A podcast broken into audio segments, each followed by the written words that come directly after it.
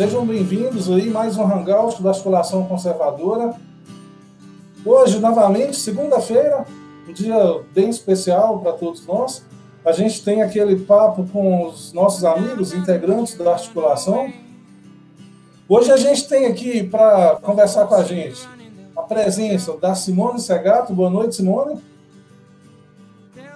Boa noite, Antônio. Boa noite para todo mundo. Boa noite para o Eduardo, Guilherme, Delmo e para o pessoal do chat.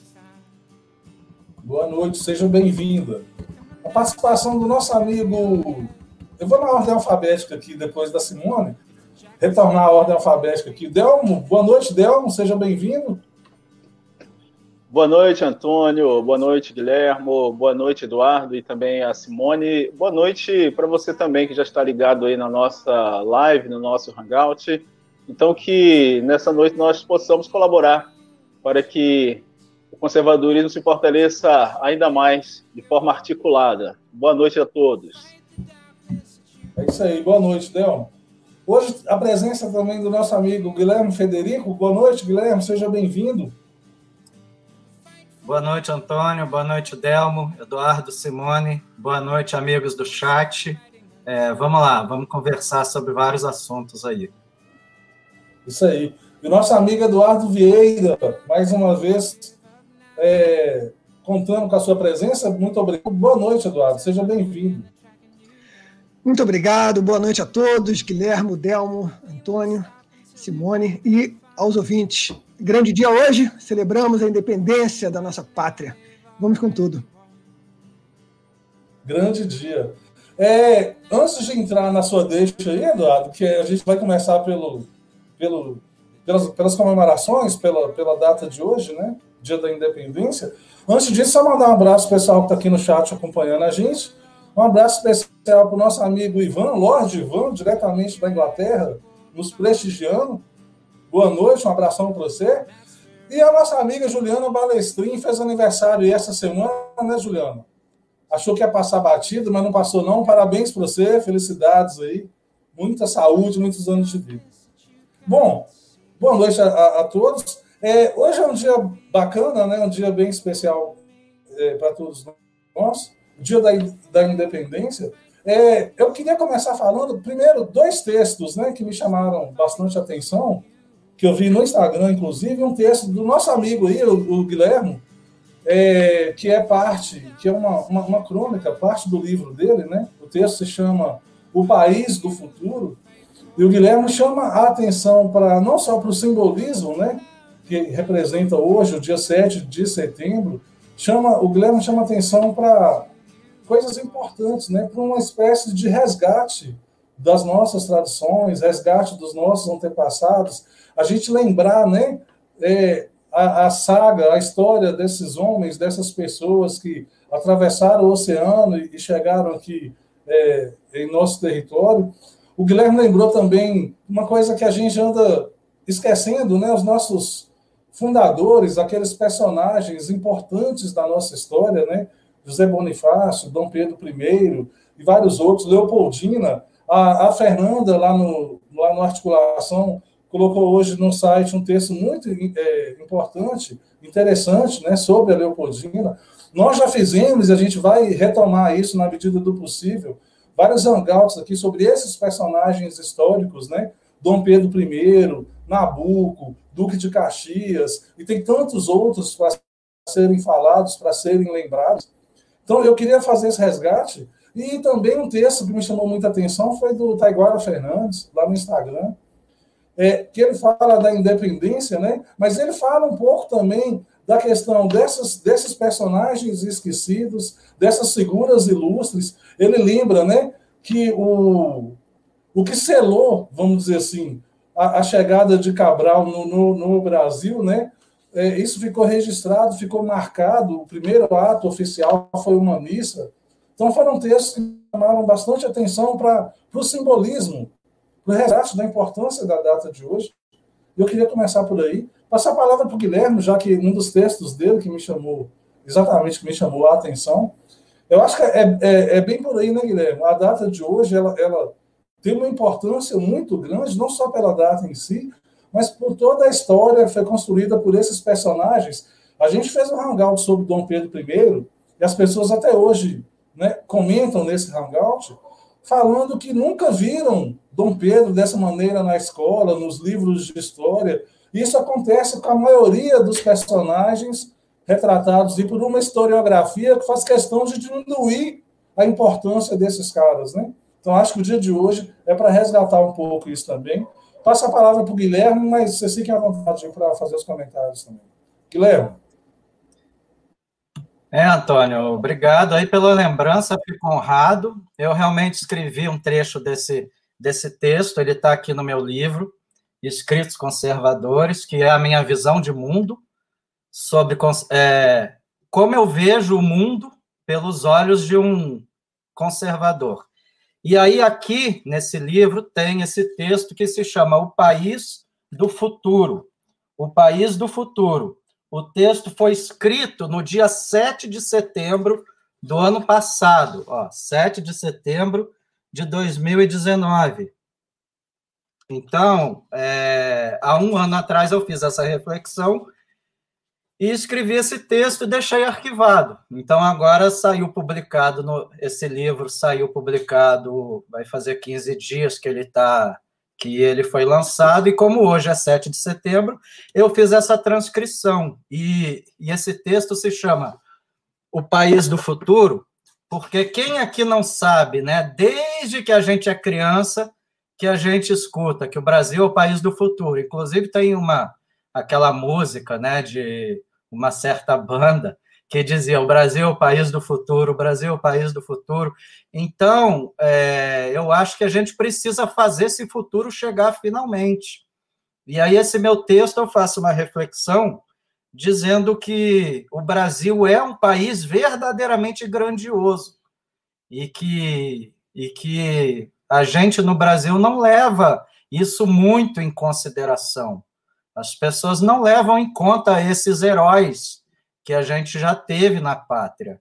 Então, eu acho que a gente, como conservadores, a gente precisa resgatar esse é, isso nas pessoas e a gente precisa ir em busca desse heroísmo brasileiro. Não aquela coisa boba, aquela coisa é, extrema, ufanista, não é o fanismo que se trata, e sim verdadeiro patriotismo, da gente ter sentimento de, de pátria e nação. E isso eu vejo também que, que a gente vem, desde a eleição agora, desde 2018, que esse cenário vem finalmente mudando. Então eu fico feliz por isso, eu fico feliz por isso. Então esse texto fala exatamente isso, que a gente que a gente precisa resgatar esse sentimento, esse sentimento patriótico nas pessoas. Só, só um lembrete aqui, a, a Cici comentou aqui no chat, ou seja, a gente, é, e o Augusto, Augusto Vasconcelos também, sempre prestigiando a gente, um abraço para ele, a gente tem uma, uma história aí de fazer uns hangouts tentando resgatar esses personagens, né, Simone?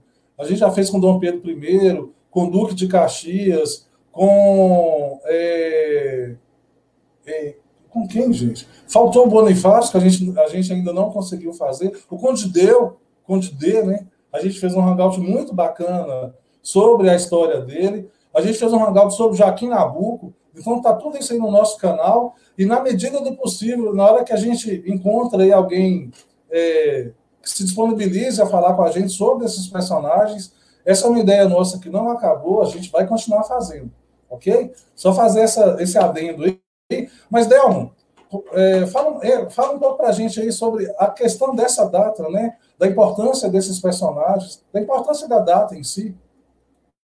Antônio e colegas, eu quero dizer o seguinte, que citar né, esses personagens ilustres é realmente resgatar a nossa história. Você falou aí do Zé Bonifácio, Dom Pedro I, e muitos outros, né? Mas eu quero chamar atenção para o fato de que, com a proclamação da República, é, houve ali uma disputa para saber qual data seria, na verdade, a data comemorativa da pátria, né? Se seria é, 15 de novembro ou do, de Tiradentes, enfim, ficou aquela disputa até que vingou o, o 7 de setembro. Então, assim, oficialmente, a partir de 1949, com o Dutra, né, era o presidente na época, o general Dutra, é que ficou oficializado essa data, 7 de setembro, e muito antes disso já havia é, comemorações, obviamente, na época do Getúlio Vargas, com os desfiles cívicos também, mas a partir de, de 49 é que foi oficializada essa data como a data comemorativa, o Dia da Pátria, né, o Dia da Independência também. Então, a partir daí, o, o brasileiro ele passou a conviver é, com essa ideia meio, meio dúbia, né, uma ideia meio dúbida a respeito do que se trata o Dia da Pátria. Então, nós precisamos realmente, como conservadores, é, resgatar esse sentimento patriótico, algo que depois a gente pode até falar entre a diferença do sentimento patriótico e o sentimento nacionalista. Às vezes as pessoas elas acham que é a mesma coisa e não é. Então nós conservadores é, temos realmente essa missão de resgatar ou até mesmo fomentar o sentimento patriótico para que as pessoas, os brasileiros, possam ver o 7 de setembro como uma data muito importante. Claro que depois, ao final, nós vamos falar a respeito da aglomeração do, do Aglomera Brasil, mas eu fiquei hoje observando que as pessoas elas aproveitaram essa data de 7 de setembro, uma data onde os patriotas deveriam é, estar realmente comemorando esse dia de independência, muito simplesmente aproveitaram para o entretenimento, para a, a diversão. Falta ainda uma consciência patriótica. E cabe a nós, né, é, como na, com aquele trabalho de formiguinha, é, ajudar, colaborar para que esse sentimento patriótico possa ser realmente estabelecido na nossa nação, no nosso país. Tá, Antônio? Eduardo, oh, oh, é, o Jorge Murilo comentou aqui, só um minutinho, Eduardo. O Jorge Murilo perguntou aqui sobre o curso do Eduardo, né? A gente vai falar sobre isso, claro, é, eu vou pedir que o Eduardo, mais ao final, né, esclareça para a gente, fale mais sobre o curso, né, explique para quem ainda não conhece o que, que é o seu curso. Então, Jorge Murilo, fique tranquilo que o Ocidente somos nós será abordado com certeza. Mas, meu querido Eduardo, suas, seus comentários aí sobre exatamente o dia de hoje, né, independência. Muito bem. Eu li o, o texto maravilhoso do Guilherme, né? E eu me senti impelido a escrever também sobre essa data, porque é, é sempre bom reforçar, né? Ah, particularmente o enfoque na aventura cristã, que foi a, a, aventura do descobrimento, a expedição do descobrimento. Né? Isso é uma coisa que a gente, é, cada vez mais, a gente vê é, sendo apagada, né? essas origens é, religiosas, digamos assim. Né? Eu diria até mais, né? a, gente, a gente vem sofrendo uma pressão constante e absolutamente desprezível de, é, de redução da nossa, da nossa exposição dessa, dessa fundamentação cristã para determinadas coisas. Né? Então, sempre que a gente fala de cristianismo ou de religião, de qualquer coisa que valha, tem sempre uma galera enorme que torce o nariz né? e chama aquilo de. Enfim, eu já ouvi o diabo, que vocês podem imaginar, né? É, é uma coisa horrorosa. Mas é, é a verdade. Então a gente deve tolerar e insistir e reforçar o seguinte: a vocação do Brasil é cristã. Nós somos a maior nação cristã do planeta Terra. Essa é a vocação do Brasil. E uma das razões porque a, o mal atua de forma tão virulenta em cima da, da, da nossa nação é exatamente o medo que esses agentes têm de que nós nos, nós realmente abracemos o nosso destino, digamos assim, de forma hollywoodiana, né?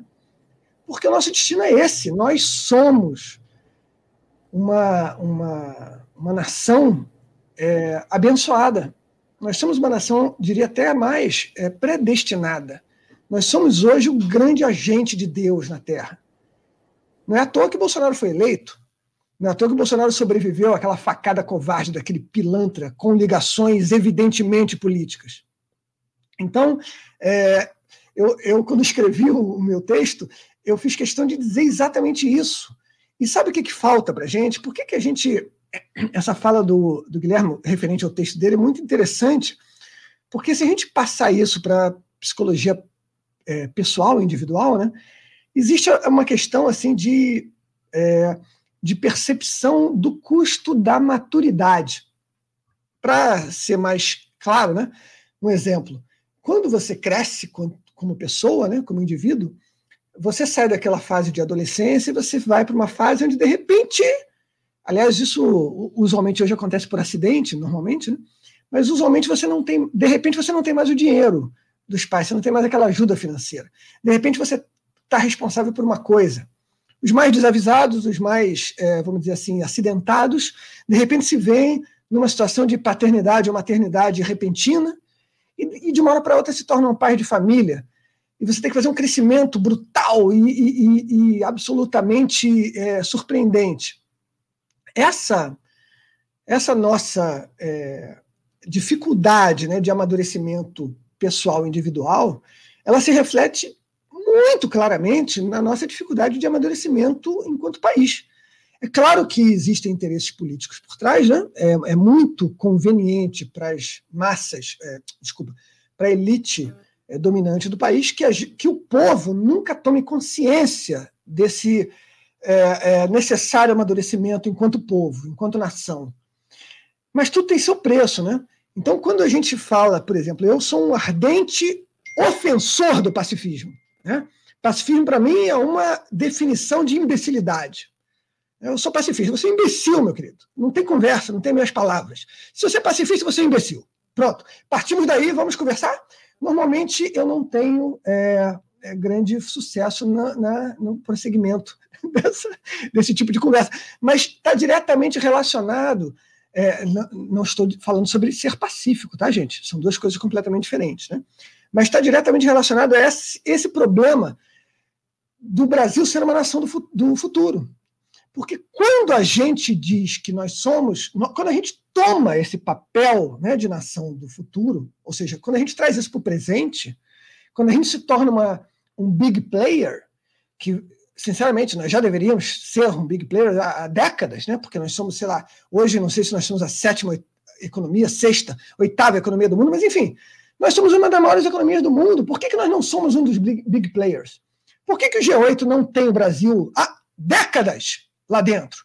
mandando, inclusive, porque a gente tem que mandar naquele troço, né? Porque se a gente cortar nossas torneiras, a, China não come, né? A, a outro, outro país ele não bebe. Que negócio é esse? Qual é o nosso poder? Nosso poder é de vida ou morte de uma série de nações. E o pessoal fica abaixando a cabeça. Puxa, a União Europeia está reclamando da qualidade do nosso frango. Ora, bolas, então não vendemos o frango para a União Europeia. A Europeia vai, vai comer porco alemão. Né? Como é que é isso? É, essa, essa, essa postura, né? essa, essa, vamos dizer assim, essa, essa hombridade nacional é que está faltando. Agora, para você aplicar essa hombridade nacional nesse cenário mundial, aliás, em qualquer cenário mundial, né? Que, que nós jamais tenhamos tido na história, você precisa ter cacife. E esse cacife, meus camaradas, se chama Aliás, esses camaradas não têm nenhuma re relação soviética, tá? Pelo amor de Deus. Meus amigos, vamos mudar esse camarada. Esse cacife se chama Forças Armadas. Tá? Quem não acredita na necessidade brutal de poderio militar, eu tenho um terreno maravilhoso para vender para você, né, de frente para o Mar da Tranquilidade. É lindo, uma vista lindíssima. Inclusive, você vê o planeta Terra, lindo, é lindíssimo. Tá? Para nós fazermos parte desse processo decisório, Perfeito, Augusto, é isso aí. Nós precisamos ter militaria. O, o nosso espetacular candidato a presidente, né, o Enéas, ele já dizia isso. E eu digo isso, a gente deveria dar dinheiro em doses astronômicas para nossas Forças Armadas, em parceria com a nossa indústria nacional, para fazer tecnologia militar mas isso aí vai matar gente. Vai, vai matar gente ruim, né? Vai matar gente ruim. Eu quero isso para ele. O cara ruim tem que morrer mesmo. Então vai matar gente que destrói a nossa história, vai matar o exército islâmico que derruba estátua, a Síria, coisa de 2.000, 3 mil anos de idade, né? Vai matar essa gente, não tem problema nenhum. Agora, vai projetar o poder do Brasil para o mundo. Né? Vai defender a gente, por exemplo, de uma frota de pescadores, como aquela frota chinesa, que atacou literalmente o mar do Equador. Como é que o Equador vai se defender disso? Ele vai abaixar a cabeça, vai chorar. A gente pode parar de vender frango para a China, parar de vender trigo, mas eu preferia muito mais que a gente mandasse dois porta-aviões para lá. Né? Isso daria uma resposta alucinante. Inclusive, eu garanto para vocês que o Trump também deslocaria um ou dois porta-aviões e dizer assim: porra, Brasil, olha só, se você vai, eu vou também, porque estamos juntos nessa. O Guilherme levantou o dedo aí, eu estou curioso. Eduardo, não, eu só queria fazer, eu só queria falar como complemento a isso que você está falando sobre Forças Armadas. E isso daí, de novo, eu também concordo com você. Nós, como conservadores, a gente enxerga o mundo real e não o mundo ideal. E o mundo real é esse que está aqui há mais de 10 mil anos. Então, tem um livro aqui que ratifica isso que você falou, que como a gente é igual desde a época do mundo romano, por exemplo. Olha aqui, esse livro aqui é um clássico. Ó, a queda do Império Romano explicado do ponto de vista das Forças Armadas de Roma. E outro aqui, ó, a paz romana. A paz romana, tá vendo? Pax Romana. Só do aspecto das Forças Armadas de Roma, militar. Então, esse aqui fala exatamente isso. Quando o Império Romano é, relaxou com, com, a, é, com, com seu exército, ou começou a colocar nos seus exércitos pessoas que não eram imbuídas do sentimento nacional de Roma, que era vândalo, era godo, era ostrogodo, porque não existia mais romano, porque já tinha acontecido tanta corrupção, tanta é, é, coisa ruim em Roma que não existia mais. Aí começaram a apelar para os povos amigos que não eram imbuídos do sentimento patriótico. E aí começou esse processo que durou 200 anos até até Roma cair. Então fala exatamente isso, é poderio sim de forças armadas, ela está intimamente ligada ao sentimento patriótico de uma nação. E, e, isso existe desde que o mundo é mundo, desde que a gente saiu da caverna e foi viver na nossa primeira sociedade civilizada, digamos assim. Então, só isso que eu queria falar. Perfeito, Guilherme, é isso mesmo, é isso mesmo. Ah, ah, eu falo isso bastante no curso, aliás, eu digo repetidamente nesse primeiro módulo que todas as nações que a gente vê que sobreviveram, né, elas sobreviveram porque elas foram capazes de se defender. As que não foram capazes de se defender, simplesmente a gente não sabe delas. A gente não sabe de tudo que aconteceu no, na história antiga, né? A gente sabe só dos que conseguiram botar a cabeça para fora da lama. Porque, como você falou, assim que o primeiro grupo saiu da caverna, a primeira coisa que ele foi fazer foi procurar um vizinho para bater. Né? E esse vizinho, para roubar, para tirar as coisas, tirar as mulheres, tirar a carne, tirar a comida, tirar as ferramentas e tal. Então, esse vizinho que não conseguiu se defender, ele já dançou exatamente no primeiro minuto de jogo. Né? Então, é isso mesmo. E a gente sempre falhou nisso. Porque justamente o trabalho destruidor do pensamento revolucionário, e aí eu, eu, eu, vou, eu vou encerrar logo aqui, tá? Mas o trabalho destruidor do pensamento revolucionário veio justamente fazer a nossa sociedade esquecer dos seus heróis do passado, esquecer dos seus heróis do presente, esquecer do seu valor. E aí eu digo o seguinte fato, que deve ser desconhecido para a maioria das pessoas que não estudam o assunto. O meu tio-avô, Luiz Felipe Perdigão, ele foi piloto de P-47 na Segunda Guerra Mundial, lá dos Sentapua, né, do GAVCA, do, do grupamento de aviação de caça, do primeiro grupamento, de aviação de caça sob comando do brigadeiro Nero Moura. Ele e os seus comparsas né, ganharam, presta atenção, tá, gente? Ganharam a Medalha de Honra do Congresso Americano. Unit Citation, citação por unidade. Você conta nos dedos, tá? Das mãos e talvez dos pés, as unidades todas que lutaram na Segunda Guerra Mundial do lado aliado, que ganharam essa condecoração. Um outro exemplo que eu sei de cabeça por causa do Band of Brothers é justamente a centésima primeira divisão era transportada do exército americano, que também ganhou. Então você vê um retângulozinho azul claro, cercado por uma borda dourada no uniforme daqueles soldados, né? daqueles aviadores, é uma das condecorações mais valiosas. Sabe por que isso? Sabe por que, que esses nossos pilotos de P-47 ganharam essa condecoração? Porque simplesmente é, uma das funções que você tem no mundo aéreo é a função de Jabo, que se refere a Jagd, que é caça em alemão, e Bomber. Né? Jagd Bomber ficou Jabo. Então são aviões que são aviões de caça, originalmente, que fazem a missão de bombardeio é muito ágil, né? Você consegue fazer bombardeio em lugares muito rápidos e com muita precisão, porque você bombardeia, você praticamente larga a bomba no colo do trem que você está é, mirando, ou do carro da pessoa ali. Você diz, olha só, uma bomba aqui para você, e pum, 250 quilos de dinamite, né? Então, é uma, é uma tarefa espetacularmente perigosa, né? E o, é, o nosso grupamento de caça foi, prestem atenção, tá, gente? Isso o professor de História Psolista de vocês não vai dizer. Foi o melhor esquadrão de Jabo da Segunda Guerra Mundial no mundo. Tá? Vou repetir.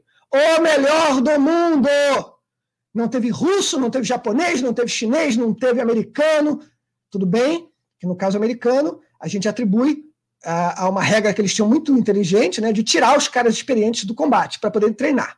Os nossos não. Então, o nosso bombardeio, o nosso caça-bombardeio, o nosso piloto, ele conseguia largar a bomba rodando, desviando da xícara de café do motorista que estava lá dirigindo com o general alemão e a bomba caía exatamente no gramofone que estava no banco do, do, do passageiro. Tá? Isso é uma habilidade que você só tem quando você tem prática. Nossos pilotos tinham dezenas de missões. O americano, quando fazia, se eu não me engano, eh, tinha um limite lá de 50 missões ou menos, ele era removido. Tá? De combate e ele ia para ensinar os outros. Muito legal, mas isso não tira o nosso mérito. Né? Nós fomos o melhor esquadrão do mundo na tarefa perigosíssima que foi a tarefa de Jabo. E o seu professor de História Psolista não vai dizer nada disso. Da mesma forma, Santos Dumont fez o dirigível, criou o dirigível, criou o avião, enfim. A gente tem muita coisa para se orgulhar, temos muitos heróis, tá? Se eu falar dos nossos heróis, eu não paro quieto aqui. Vou passar a palavra, mas, pessoal, é, é por isso que a gente é o país do futuro, porque a gente não abraça esses heróis e a gente não abraça a responsabilidade de ter que bater no peito e dizer: olha só, vamos mandar porta-aviões lá para brigar com a China mesmo, no Pacífico. Isso aí não é para qualquer um, não. Né? Não, é, não é general que cumprimenta com um cotovelinho assim, que nem a franga cacarejante, né? Esse tipo de general não vai conseguir dar essa ordem. Né? A gente precisa ter gente que, é, que age, né? feito gente com aquele cromossomo Y, né?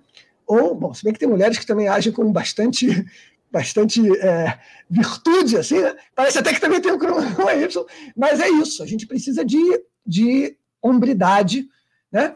E vamos com tudo. É, o Flávio está me dando parabéns aqui, falando que eu estou com cara de grávida, mas eu não estou grávida. E, aliás, eu emagreci bastante. Eu nem sei como você está vendo. É, sei lá, não, não, não estou, tá, Flávio? Muito obrigada, mas não é o caso. É, segundo lugar, resumindo o que o Eduardo falou, é se você quer paz, você, você tem que se preparar para a guerra. Sempre foi assim, sempre vai ser. Não adianta vir é, outra narrativa que não cola, né? É, é, é isso.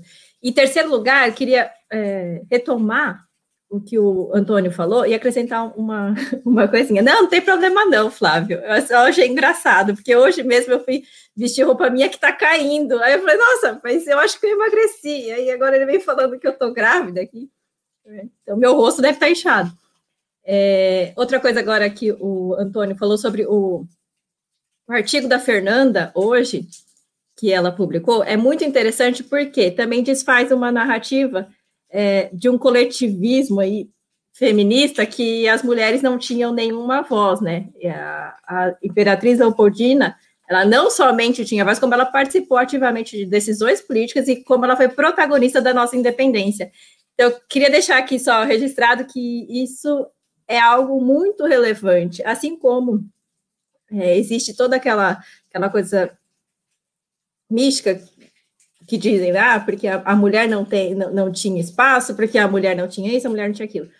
Não é bem assim, tanto que ele, ele, ele tanto respeitava a, a, a esposa dele, né, as opiniões e, e, e, tudo mais, que ela negocia, ela fez parte disso ativamente, ela negociou a independência, não, não foi não foi uma pessoa que estava ali só, só reinando né, na monarquia.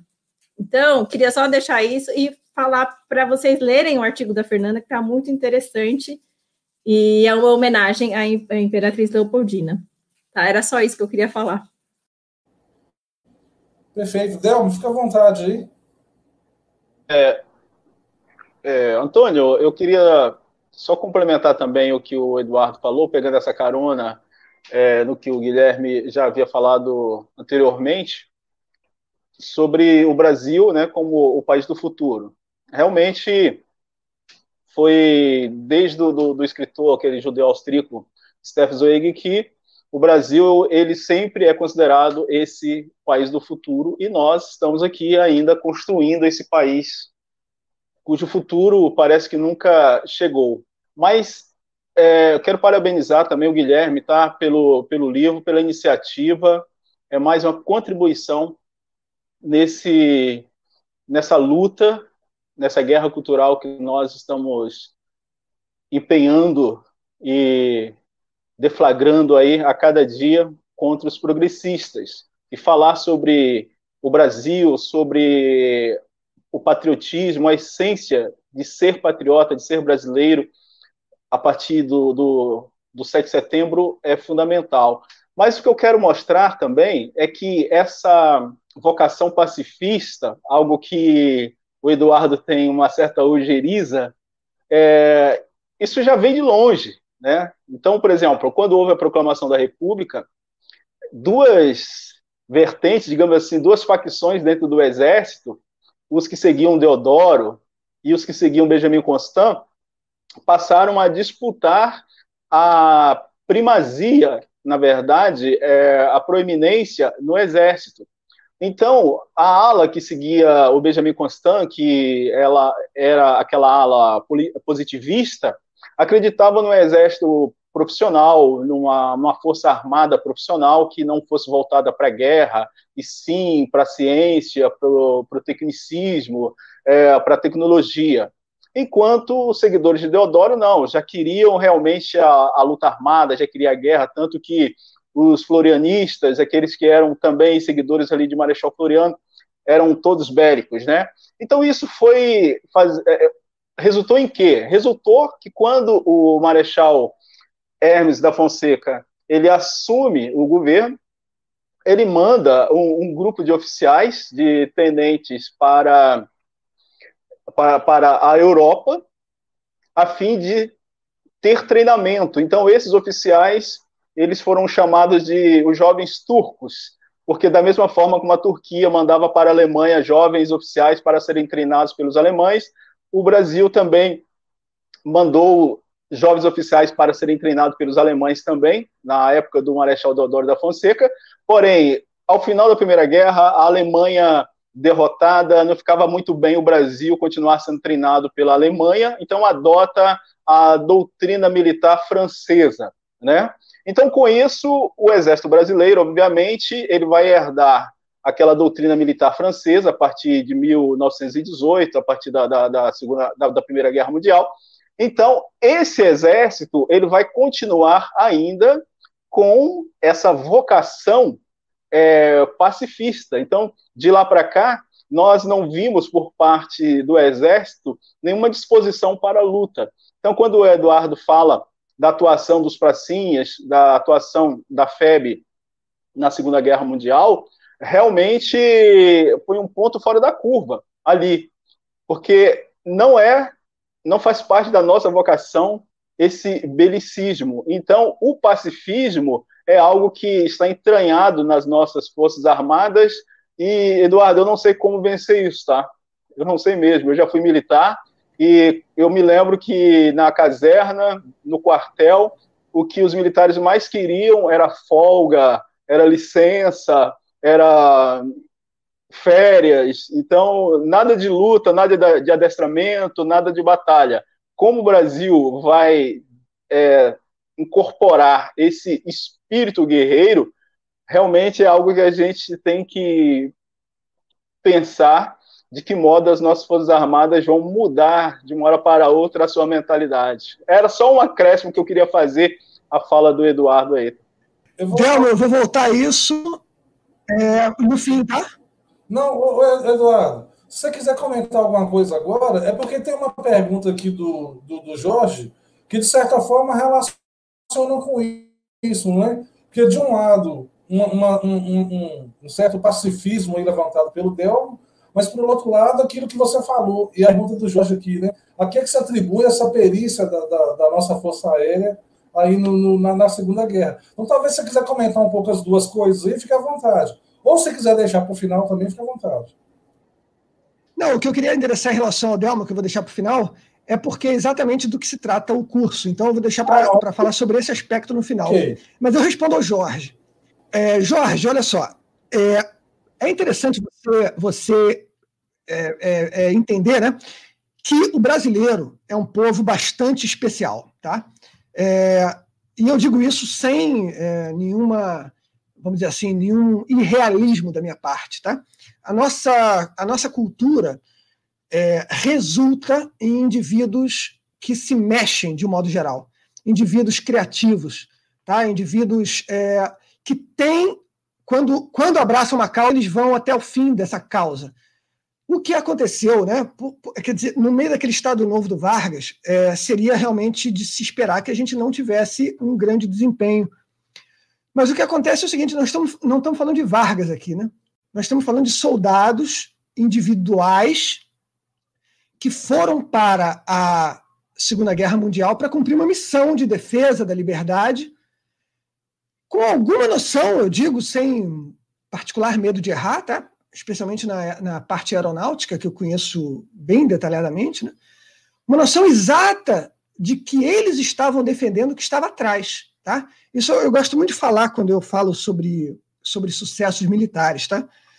Normalmente, não obrigatoriamente, tá? mas é muito usual que sucessos militares estejam relacionados à, à, a motivação dos soldados na sua luta. Então, o, o que acontece, Jorge, é que esses nossos aviadores, eles sabiam exatamente contra o que eles estavam lutando. Tá? Eles não foram lá em 1939, quando as coisas ainda não estavam muito claras. Quando eles foram para lá, o mal alemão, é, ou melhor, o mal nazista já estava bem explícito, bem claro então eles sabiam exatamente contra que tipo de animal, de cachorro, de vagabundo, de desgraçado, de psicopata eles estavam lutando. E pode acreditar, isso é uma motivação sensacional, tá? Nós tivemos casos de pilotos nossos que foram abatidos em território inimigo, que andaram 50, 100, 200 quilômetros, fugindo das forças alemãs e voltaram para sua base porque eles queriam voltar Seria muito mais fácil eles irem para a Suíça, por exemplo. Mas eles voltaram para sua base original para pegar outro avião para pilotar de novo e para fazer a sua missão. Então é por isso, não tem nada a ver com Vargas. Vargas não tem um único, único átomo de mérito, tá? É apesar de Vargas. Tá? Esse é o nosso povo brasileiro, que apesar dos seus governantes vagabundos, corruptos, pilantras, safados, fazemos, nós, povo, fazemos um papel brilhante todas as vezes que a gente consegue agir de forma não completamente atrapalhada por esse Estado. Perfeito, perfeito, Eduardo. É, outro assunto que tem, de certa forma, a ver com o que a gente está falando é, uma, é a, a da, da SECOM. Aliás, a, a SECOM, uns tempos para cá, mudou bastante, né? Uma, uma, uma campanha encabeçada aí pelo secretário da cultura, né, o Mário Frias, que é um pouco exatamente esses heróis os, os heróis, outros heróis. Então, lembrando, essa campanha lembra, por exemplo, é, aquele, os cinco anos né, daquele morador de rua que foi morto lá na Praça da Sé, é, intervindo, salvando é, uma força. Essa campanha ela, ela vai falar também sobre os pracinhas, Eduardo, que combateram a, a tirania do, do, nazismo, né? Enfim, a gente estava falando aqui é, dos heróis da nossa história, os heróis da independência, os pais fundadores, né? A gente fala muito dos americanos, esquece dos nossos pais fundadores. A gente falou um pouquinho aqui sobre eles, alguns deles, mas eu acho muito bacana essa coisa de também resgatar esse, esses heróis anônimos, né? Aquela professora daquela creche lá que, é, coitada, morreu é, salvando as crianças, né? Eu, acho, eu achei essa campanha, assim, formidável eu acho que é uma forma muito inteligente de, de, de resgatar esses valores dentro da, é, da população, esses valores que precisam ser resgatados, as pessoas anônimas que são que produziram atos realmente de heroísmo e são pouco lembradas, né? A gente fica aí chamando é, nada contra as pessoas, eu só vou a gente fica chamando aí de é, piloto de Fórmula 1 de herói, jogador de futebol de herói. Cara, tudo bem, mas heróis são esses caras aí que deram as suas vidas, são essas pessoas que deram as suas vidas para salvar, para tentar salvar outras. E que bom que eles estão sendo lembrados, né? É, eu queria, quem, quem quiser comentar um pouquinho sobre essa campanha, vou começar aqui pelo Guilherme, mas na sequência eu vou passar a palavra para todos os colegas. Eu acho essa campanha excelente, Antônio, porque ela comprova que realmente a gente precisa resgatar esses atos heróicos do brasileiro como povo. E em um segundo plano, que é o plano mais político, comprova que o governo finalmente enxergou como a comunicação é importante isso é imprescindível. Isso daí é uma é uma clara mudança de rumo da SECOM, que eu acho excelente, perfeita, e que, inclusive, eu não sei se vocês viram aquele sujeito, aquele humorista da Globo, não vou falar o nome, que fez aquela sátira, ele chama de sátira, eu chamo de outra coisa, e que recebeu resposta imediata da SECOM. E aí, para você ver como a cabeça do esquerdista funciona, o cérebro dele frita, o cérebro dele entrou em tilt, porque todos os esquerdistas começaram a falar a liberdade de expressão do humorista e o governo usa um órgão estatal para, é, é, para responder o humorista. Só que eles não enxergam o seguinte: o governo também tem liberdade de expressão. Se aquele humorista exerce a sua liberdade de expressão, criando aquele tipo de coisa pública, ele se coloca na posição de receber crítica. Então você vê como a cabeça do esquerdista funciona. É muito fácil a gente derrotar um esquerdista no campo cultural. É só enfrentar. Então isso comprova que finalmente o governo está reconhecendo que a comunicação é uma coisa importantíssima. Então, eu só queria falar sobre esse aspecto político que eu enxergo. Del, queria comentar alguma coisa?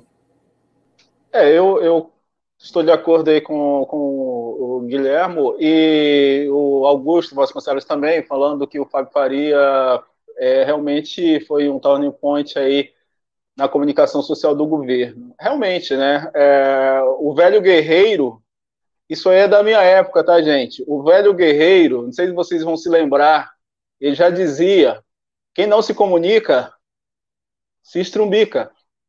E o governo federal estava se, se, estrubin, se estrubincando, digamos assim, porque é, se comunicava muito mal, né? E agora a comunicação ela está sendo mais acertada.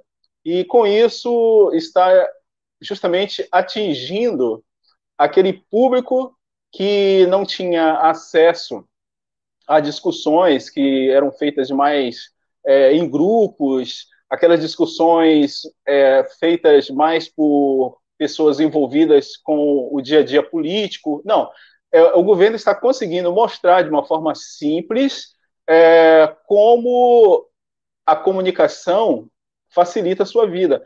Eu quero só citar um outro exemplo aí. Aquela comunicação também da nota de 200 reais. Tá? Eu achei um barato a forma como o Banco Central comunicou a necessidade de que o brasileiro pudesse valorizar essa, o simbolismo né, do, do Lobo Guará na nota de 200 reais, usando, se eu não me engano, é um vira-lata, não, não, sei muito bem qual é a, a raça é o caramelo. se, é, se tem pedigree ou não. Mas eu achei um barato, achei que a comunicação do governo também acertou ali, tá? E no, no, no tocante agora a, a essa questão dos heróis brasileiros, eu achei um barato, achei que também, de uma forma muito simples, é, atingiu aquelas pessoas que tinham também uma dificuldade de saber se os seus atos corretos, seus atos é, morais, de acordo com aquilo que é certo, se também poderiam ser considerados atos heróicos. Aqui no Brasil, por incrível que pareça, são atos heróicos. Não deveriam ser, mas são, porque os valores aqui são tão distorcidos e a esquerda aproveita este momento para é, zombar, para ludibriar, ludibriar não, para é, simplesmente querer sabotar o governo nestas coisas que pareciam tão difíceis de serem feitas, mas o governo provou que não é tão difícil assim. Mas o, o, a esquerda, sempre com aquela mentalidade doente,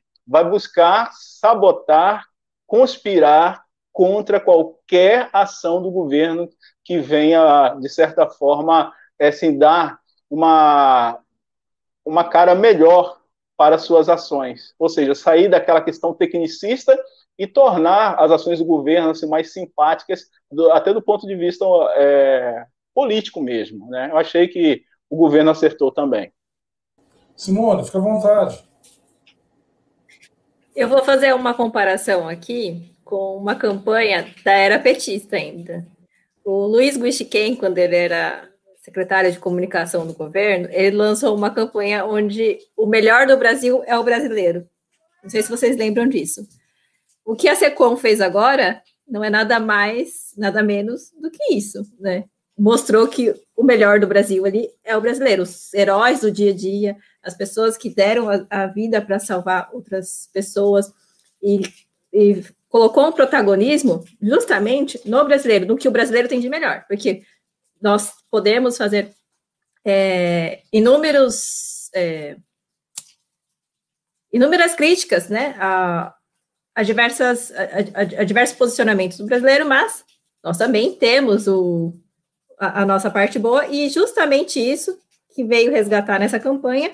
Só que por que que agora, justamente de uma forma tão bonita, porque é, eu não me lembro de, de porque assim, o, o, o objetivo era o mesmo, era mostrar que o melhor do Brasil é o brasileiro.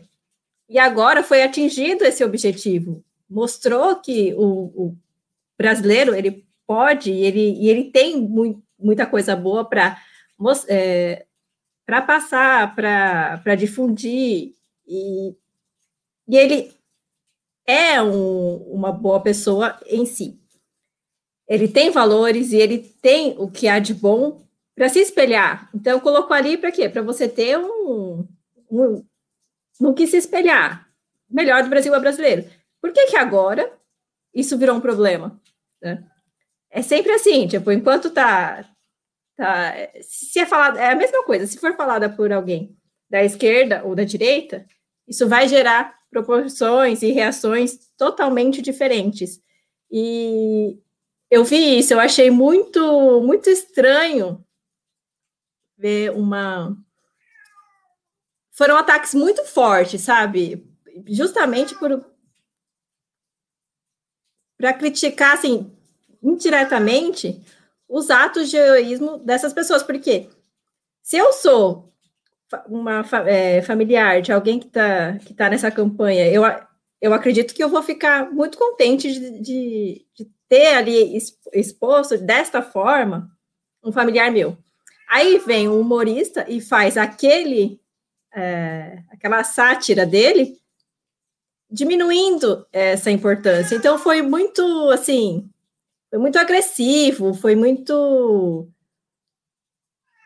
despropositado, sabe? Tudo isso por motivo político, porque tem um viés político ali muito forte. E o que era de mais importante, que é o fato de várias crianças terem sido salvas, a moça lá que foi que foi salva por, por um ato do, do, do, morador de rua, que também se colocou ali na frente para ajudar. Então, assim, colocaram em segundo plano essas vidas que é, são verdadeiros, são pessoas que são verdadeiros heróis e são brasileiros, e são brasileiros comuns, né? E a gente precisa de mais brasileiros assim. Então, achei que foi assim tão agressivo, tão despropositado. Só queria falar, falar isso que é a mesma coisa feita de forma diferente e agora sim atingiu um objetivo bem bacana, porque as pessoas conseguiram se identificar. Eduardo, gostaria de comentar alguma coisa? Ah, gostaria. Essa campanha merece, merece comentários. Mas antes eu quero livrar a cara do nosso amigo que comentou sobre a possível gravidez da Simone, tá? É, Simone, quando ele comentou sobre a sua possível gravidez, ele não estava se referindo à gordura, tá? A mulher, quando fica grávida, ela resplandece. Então, eu acho que é sobre isso que ele estava se referindo, tá? Então, ó, depois você, o meu camarada aí, você deposita aquele valor que a gente combinou, tá? Mas olha aqui. A então, aura dela fica mais. É isso aí. É, nada de rosto redondo, não, mas vamos, vamos lá. É, então, gente, é, essa campanha é maravilhosa, tá? Eu, eu, eu adorei, adorei a campanha, adorei a postura do, do Mário Frias, tá? Quem eu não conheço, assim, é, tanto quanto eu acabei conhecendo o Roberto Alvim, por exemplo, tá? Que eu acho maravilhoso, diga-se de passagem, sensacional, nota 10, 10 vezes. Mas é, ele ter peitado é, o, aquela figura das trevas é, é ótimo. A gente tem que tratar dessa gente desse jeito para baixo. Eu, eu não sei se eu conseguiria me refrear e terminar com um bobão, tá? Eu acho que eu ia fazer alguma coisa um pouco mais é, menos polida, né? Eu gosto muito de ser pouco polido em determinadas ocasiões. Eu acho que é uma coisa muito boa. Né? É uma, eu acho que o diálogo, o diálogo é, é muito bem representado. Que a gente, o diálogo que a gente deve ter com essa turma é muito bem representado por aquele taco de beisebol escrito diálogo, assim, aquele meme que eu adoro usar, né? Mas olha só, é, interessante o que a Simone falou sobre a campanha que aconteceu na era PT e a campanha que acontece é, hoje, né? Há uma diferença, tá, Simone? É absolutamente crucial, que eu acho que vale a pena colocar aqui. A, a primeira campanha, a campanha do PT, colocava o brasileiro comum como herói, né? Então, tipo, como herói, não. coloca, é, sugeria né, uma elevação do brasileiro comum. Olha, temos que valorizar esse cara aqui, o brasileiro comum, tá? Isso é só populismo demagógico nada mais, tá? Quem valorizou a pessoa comum né, foi o nosso amigo Chesterton, quando ele disse que a coisa mais extraordinária que existe é um, um pai comum, uma mãe comum, filhos comuns, uma família comum vivendo a sua vida comum. Isso realmente é a coisa mais extraordinária que existe. Isso é uma, isso é uma, é uma, é uma dádiva divina, isso é uma, é uma grandeza mística e sensacional e fragilíssima. Né? Não foi isso que o petista vagabundo tentou fazer, tá? É, o que o petista vagabundo tentou fazer foi uma elevação do comum, né? Justamente o contrário do que a campanha atual está fazendo. Porque qual é a diferença principal? Nos dois, nas duas campanhas nós temos brasileiros, tá? E nós temos brasileiros não famosos, né? Digamos assim, não estrelados, né? Agora, na campanha atual, nós temos brasileiros heróicos, de fato. A professora que se abraçou com um desgraçado em chamas para salvar os seus alunos, cara, é uma heroína de. Tem que ter uma estátua dessa senhora em algum lugar muito relevante, né? Para botar lá uma flor e passar a dizer: olha, a gente tem esse tipo de gente aqui no nosso país, né? Isso é a, a uma coisa que causa alergia, isso é estricnina para a esquerda. Porque onde é que isso atua, né? Isso atua diretamente, né, numa, isso é a quimioterapia do relativismo, tá? Quando você exalta uma pessoa dessas, você está mostrando que existe sim o bem e o mal. Você está dizendo que existe sim uma regra natural que deve ser seguida, que faz as pessoas serem humanas ou faz as pessoas serem um orc, como diz o nosso queridíssimo Marco Frenetti. Né? É, definindo os esquerdistas radicais. Né? Então, a, essa diferença é muito importante, porque por trás de toda essa esse engodo esquerdista que o Delmo citou bem, né, está essa, um, bom, várias, mas uma dessas, uma das noções fundamentais é esse relativismo. Porque sem você conseguir gerar o relativismo que empena a percepção da realidade óbvia do bem e do mal, é, é, você não consegue convencer ninguém das mentiras da esquerda. Então, essa campanha é muito nociva mesmo. Não é à toa que um desgraçado famoso como esse imbecil que fez essa, essa, esse vídeo satirizando, né? Ele nem sabe o que é sátira, né? Porque é um ignorante completo. Ele, ele é um idiota de jardim de infância, mas ele fez esse vídeo idiotizante, né? É, ele, por que ele fez isso? Porque aquilo incomodou ele. Ele não entende por que, que incomodou, tá? Ele é que nem uma, uma criança que está com uma coceira no traseiro, tá? Ele não sabe o que, é aquilo. Né? Pode ser verme, pode ser fralda suja, né? pode ser vontade de receber um tratamento de ozônio, mas ele, ele não consegue perceber. Ele, ele não consegue distinguir o que está acontecendo, tá? Mas o fato é o seguinte: o que está de fato incomodando ele, eu vou até dar essa consulta psicológica aqui de graça para o animal. O que está acontecendo de fato é que ele está sendo incomodado porque ele está vendo a verdade ser apresentada para ele de forma bonita. E isso faz com que ele olhe para a vida dele e diga: Meu Deus do céu, todos esses 40 anos, né? apesar de eu agir como se eu tivesse 12, eu vivi 40, 45 anos, tudo isso foi baseado em um monte de futilidades absolutamente irrelevantes. Ele, ele se coloca diante de um espelho, sabe, digno daquele cara que, que só o espelho envelhecia, né? Aquele personagem daquele conto muito legal. Qual é o nome dele mesmo? O quem, quem lembra aí, gente? Oscar Wilde, o retrato de Dorian Gray. Isso, obrigado, Guilherme. O Dorian Gray, exatamente. O cara, de repente, vê, só que ao invés de ser ele velho, né, ele na, na, na na realidade do tempo, é ele na realidade moral. Né? Então o cara, o cara vê um retrato da realidade moral dele e ele vê que ele é realmente uma porcaria. E isso incomoda, claro que ele não percebe isso, né? E isso tudo acontece no subconsciente, né? O nosso, a nossa mente trabalha em várias camadas. Então ele sente só um desconforto e ele precisa se livrar disso. Precisa fazer uma catarse qualquer e ele faz aquele lixo que eu não cheguei a ver, porque eu não dou audiência para essa porcaria, mas eu soube, imagino que seja, né? enfim, deve ser uma porcaria, mas ele fez aquele lixo justamente para tentar meio que exorcizar o bem, sabe? E, bom, é isso aí. É, a, a guerra é essa. É do bem contra o mal. O cara, literalmente, quando eu digo exorcizar o bem, é, é, é, é literal, tá? Não é uma figura de linguagem.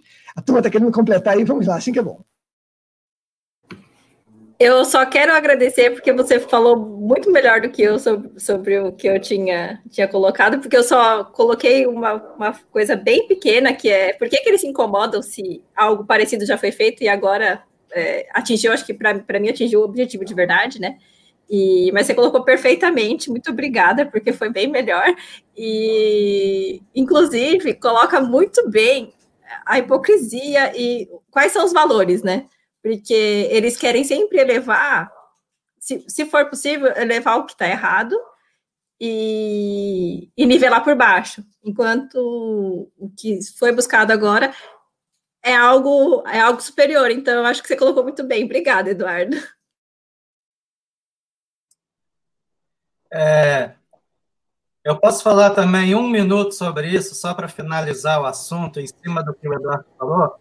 Eu comecei a rir aqui pelo tratamento do ozônio, mas é, é verdade, é isso mesmo. O cara está em dúvida se ele quer o tratamento do ozônio ou não. Bom, isso daí, Eduardo, que você fala, só vem comprovar de novo uma tese que eu digo, que, que eu até construí, com base nas aulas do Olavo de Carvalho, que ele diz o seguinte: como venceremos a guerra cultural? Inclusive, tem um texto que se chama exatamente isso no meu livro, onde eu falo assim: como venceremos a guerra cultural? É pelo embate. A esquerda não aguenta cinco minutos. Um conservador como a gente, a gente derrota 500 deles. Por isso que eles possuem a hegemonia do discurso. E por isso que uma única pessoa, uma campanha como essa, ela produz esses trago na cabeça da esquerda. Eles entraram em parafuso. Então, como venceremos a guerra cultural? Pelo embate ideológico. Então, quando a gente for para o embate da comunicação, eles vão ser imediatamente derrotados e vai ser rápido. Vai ser rápido. É igual aquele joguinho que você empurra uma pedrinha e cai todas imediatamente. Então a gente precisa ir para o confronto de comunicação. Assim que a gente vence a guerra cultural. É com esse trabalho nosso aqui, é com livro, é com curso, é com ir lá no Twitter. Então, agora, aí de novo aquela minha tese. Agora é hora de a gente se engajar e produzir conteúdo, porque assim a guerra cultural vai ser vencida. Del, você queria comentar aí? Sim. Não, é, é na mesma linha, né, na mesma direção do que vocês falaram. Eu quero só chamar a atenção para para três fatos interessantes assim. O Fernando Henrique Cardoso, o Jorge Lema e o, e o Moro, né? Ultimamente, eles têm falado a respeito da polarização. Não deve haver polarização a sociedade está muito polarizada, a política está muito polarizada. Então, o que acontece é justamente isso, né? Na medida em que nós estamos polarizando com a esquerda, isso intimida a esquerda. Então, aqueles que são os isentões, eles ficam sem saber o que fazer, eles sempre viveram em cima do muro e passavam batidos, né?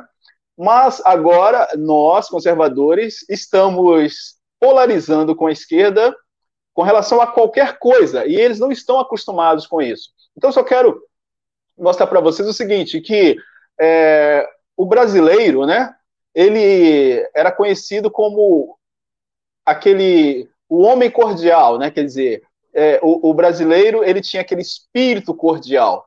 Então, sempre foi cultivado esse espírito cordial do brasileiro, e os políticos deitavam e rolavam em cima dessa falácia.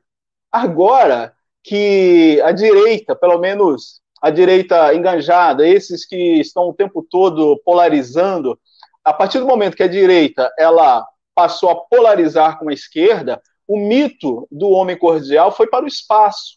Então, hoje nós estamos é, ganhando, nós estamos vencendo essa guerra esse conflito, porque é nítido que há um conflito e nós estamos vencendo esse conflito. Então, toda vez que a SECOM, na figura, na pessoa do Felipe Martins, por exemplo, vem a público e retruca, responde, o Mário Frias faz a mesma coisa, então isso, de certa forma, é, reaviva, reacende é, na, no coração da militância, eu posso chamar assim, daqueles que estão ali militando, que estão, através da, das ideias conservadoras, também indo para o confronto, isso mostra que o governo tem pessoas que estão polarizando. Do lado de fora do governo, também há aqueles apoiadores que estão polarizando. Então, isso tem que ser permanente, não pode haver descanso. Então, a esquerda sempre fez isso. Agora, a esquerda ela está tendo que lidar com uma situação, com um fenômeno novo, e ela não está preparada para isso. Então, no campo dos artistas, nós estamos já vendo é, artistas também polarizando. No campo é, da música, vemos músicos também polarizando. Agora, estamos vendo isso sendo polarizado no campo do direito, no campo da ciência, no campo é, do magistério. E isso só tende a crescer. Então, daqui para frente, eu acredito que a esquerda ela vai ficar mais tonta ainda, porque a tendência é que os conservadores é, possam em, é, é, compreender que a polarização é necessária, a polarização é que faz com que a esquerda fuja, corra. Se nós não entendermos isso, nós vamos tirar o time de campo, não vamos polarizar mais com a esquerda e seremos vencidos. Então, é isso que a SECOM está fazendo, polarizando, eu acho, de forma positiva essa ação da SECOM. Então, era só isso que eu queria complementar também aí, gente. Valeu, Del. É, eu vou mudar de assunto aqui, mas só para fazer justiça aqui ao, ao comentário A Nid comentou mais cedo aqui, aqui no, no chat, um pouco antes, sobre uma, uma declaração, uma postagem no perfil do Twitter do, do Ministério da Justiça, né? Uma declaração do ministro André Mendonça. É, ele fala aqui: 7 de setembro, um dia para ser celebrado. Dia da independência do nosso Brasil, em que comemoramos também a democracia, liberdade, igualdade e fraternidade. Viva a nossa pátria amada, viva o Brasil. É brincadeira um negócio desse, não é? Assim, a gente evita fazer essas críticas assim, mas, poxa vida, mesmo que o cara. Como é que o cara vai falar uma coisa dessa, um membro do governo Bolsonaro, um cara que é da confiança do presidente, ministro da Justiça, mesmo que é sem querer, não é possível que o cara não tenha um mínimo de leitura suficiente para saber a, a, a, o estrago que ele está fazendo, sabe? Então, assim, às vezes eu fico, olho para o presidente assim, e falo, puxa vida, é difícil demais, porque se você olhar também quem está do lado dele, os caras não ajudam nem um pouco. Depois, se alguém quiser comentar isso aí, fica à vontade. Eu só queria só chamar um assunto aqui, que é a questão do. Tá, é, tá fazendo dois anos, né? Uma data meio. Não vou dizer que é para ser esquecida, não, mas o atentado contra o o presidente Jair Bolsonaro, né, então candidato, né, Jair Bolsonaro.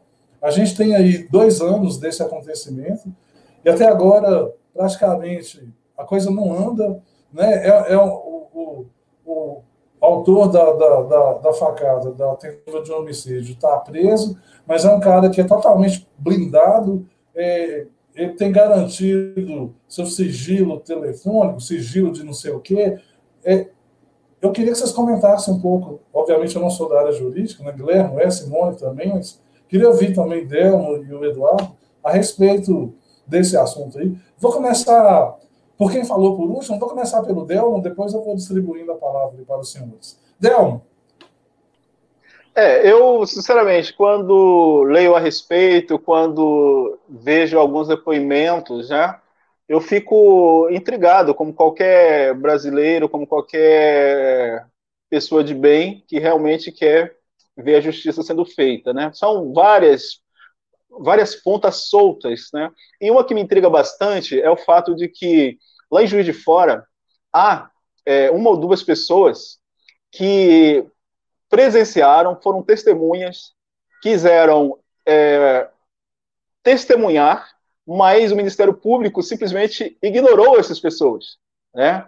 Pessoas que tinham realmente informações importantes que iriam colaborar, contribuir com o inquérito, com a investigação, mas essas testemunhas foram ignoradas. Ou seja, é, há por trás disso algo muito tenebroso. Eu vejo assim, sabe?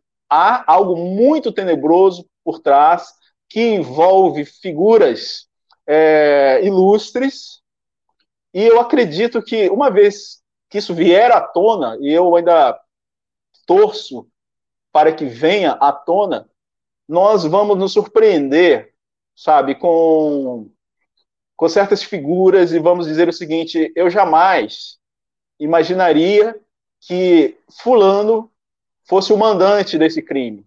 Tá? Eu tenho minhas suspeitas, não posso falar aqui, porque senão amanhã eu seria chamado pra, para me explicar. Eu tenho as minhas suspeitas, mas eu acredito que o Brasil ficaria estarrecido se realmente viesse à tona e esse crime ele fosse elucidado de uma forma que não sobrasse mais nenhuma dúvida, não restasse mais nenhuma dúvida. Enfim, é, vivemos num país onde a justiça ela simplesmente blinda criminosos, né? Nós é, vimos que a OAB ela entrou com um pedido para que os telefones dos advogados não fossem periciados, para que os aparelhos do Adélio também não fossem periciados, ou seja, a quem interessa esconder o verdadeiro fato. Então, essa incógnita ainda vai perdurar por algum tempo mas em algum momento eu acredito que a verdade virá à tona e acho que o Brasil ficará estarrecido quando descobrir quem foi o mandante. É, é o que eu tenho a dizer. É, Eduardo, gostaria de comentar algo sobre o assunto? Sim, sim, por favor. É, bom, primeiro deixa eu comentar sobre o que você falou do André Mendonça, né? É, eu tenho que repudiar isso com todas as forças, tá? Essa altura do campeonato no Brasil, dois anos de governo Bolsonaro, ataques da esquerda para todos os lados, e o cara me vi com o lema do maior desastre do mundo ocidental, que foi a Revolução Francesa, eu acho que ou é ignorância ou é incompetência. E eu não gostaria de ter nenhum ignorante, nenhum incompetente num cargo tão importante quanto dele, e muito menos né, que essa ignorância e essa incompetência fossem enfiadas no Supremo Tribunal Federal para lá permanecerem durante décadas. Né? Então, é, me desagrada muito isso. Tá? Não tenho. Talvez ele tenha usado as palavras erradas, enfim. Eu não tenho nada de necessariamente positivo para falar sobre esse cidadão, mas esse, esse, essa declaração dele foi muito, muito infeliz. Tá? botar liberdade, igualdade e fraternidade na mesma frase, na sequência, é imperdoável, né? Fala de Deus, meu, meu, meu querido. Fala de, fala de coisas bonitas, né? não fala de palavras vazias que causaram milhões de mortes, né? Seja um pouco responsável, né? Pelas suas referências históricas. Enfim, eu tenho que criticar. Agora, em relação ao atentado do Bolsonaro, é, o Delmo falou tudo. Eu só vou deixar claro uma coisa aqui. Não vou repetir o que o Dalmo disse, não. Está certíssimo, concordo absolutamente 100%, inclusive nas implicações de, do resultado de investigações sérias. Tá? Realmente vai, vai causar furor no Brasil e vai incomodar muita gente graúda da nossa elite, mas lá no topo da cadeia alimentar mesmo do mal. Mas uma coisa é certa, tá, gente? É, não a, ofendam a minha a minha integridade intelectual, sugerindo que esse cara agiu sozinho, tá? Qualquer pessoa que sugira remotamente que o Adélio, com dois celulares, computador, com um ingresso é, registrado na Câmara Federal no mesmo dia do atentado, com tudo isso acontecendo, ele tenha sido é, um lobo solitário, tá? Se um delegado da Polícia Federal fala, declara que o resultado das investigações foi esse, na minha visão, pode demitir o delegado na hora. Tá? Esse cara está fazendo alguma outra coisa, ele não está fazendo uma investigação policial. Né? Não precisa ler todos os livros da Agatha Christie e nem todos os livros do Sherlock Holmes para você deduzir que isso é ridículo. A presunção disso é absolutamente ridícula. Né? Então, é, eu, a gente viu o Bolsonaro reclamando, dizendo: olha, eu quero que seja investigado, não estou satisfeito com a investigação e, evidentemente, todo o meio midiático dizendo que é um absurdo, a investigação já foi feita, foi feita uma segunda investigação, o resultado é sempre o mesmo. Ora, se três pessoas disserem para mim que a grama é azul, eu vou dizer que as três pessoas estão erradas, eu quero uma nova investigação, até que surja uma pessoa com um mínimo de isenção de honestidade intelectual para me dizer que a grama é verde. Tá? E é exatamente o que a gente está vendo. Tá? A gente viu dois elementos do, do staff da polícia declararem que a grama é azul. E o presidente acertadamente se negou a aceitar isso. Disse: não, vocês dois estão errados, a grama não é azul, vamos pedir uma terceira investigação. E vai pedir uma quarta, uma quinta, uma décima, uma centésima. A verdade tem que aparecer. E seja lá qual for a verdade, eu posso garantir para vocês: não vai ser de que a grama é azul, tá? É isso que eu tinha para comentar. Eu gostaria de comentar assim. Quando o Bolsonaro sofreu esse atentado, ele era um candidato à presidência, certo? E vamos fazer aqui um exercício, imaginar se fosse qualquer outro candidato à presidência e hoje o Bolsonaro tivesse eh, no poder. Será que as pessoas e todo, todos os partidos políticos e toda a esquerda, toda a direita, que seja, será que todo mundo ia estar achando normal que esse, esse caso não não tenha não tivesse sido solucionado? Porque hoje se confundem as pessoas do, do que sofreu o atentado com o próprio presidente, mas a pessoa poderia ter morrido e hoje nós estaríamos com outro presidente, por exemplo. É, tem, tem que dissociar a imagem do presidente para o da, da, pessoa que sofreu o atentado. E esse atentado, ele não, não foi algo pequeno, né? Isso é isso foi para influenciar na própria democracia.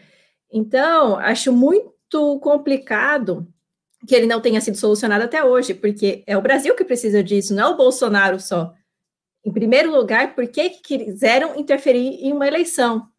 Né? Então, assim, se hoje o Bolsonaro não fosse o presidente, e, e assim, se, for, se tivesse sido outra pessoa que tivesse sido é, tivesse sofrido a facada, e o, e o Bolsonaro presidente hoje, desculpa, eu falei errado.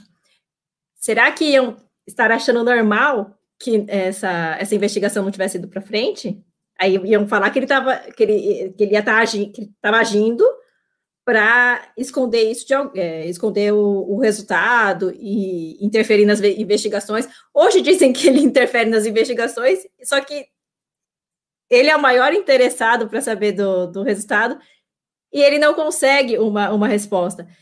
Então, é muito complicado essa situação. Eu acho que revela, assim, um problema enorme que nós vivemos hoje.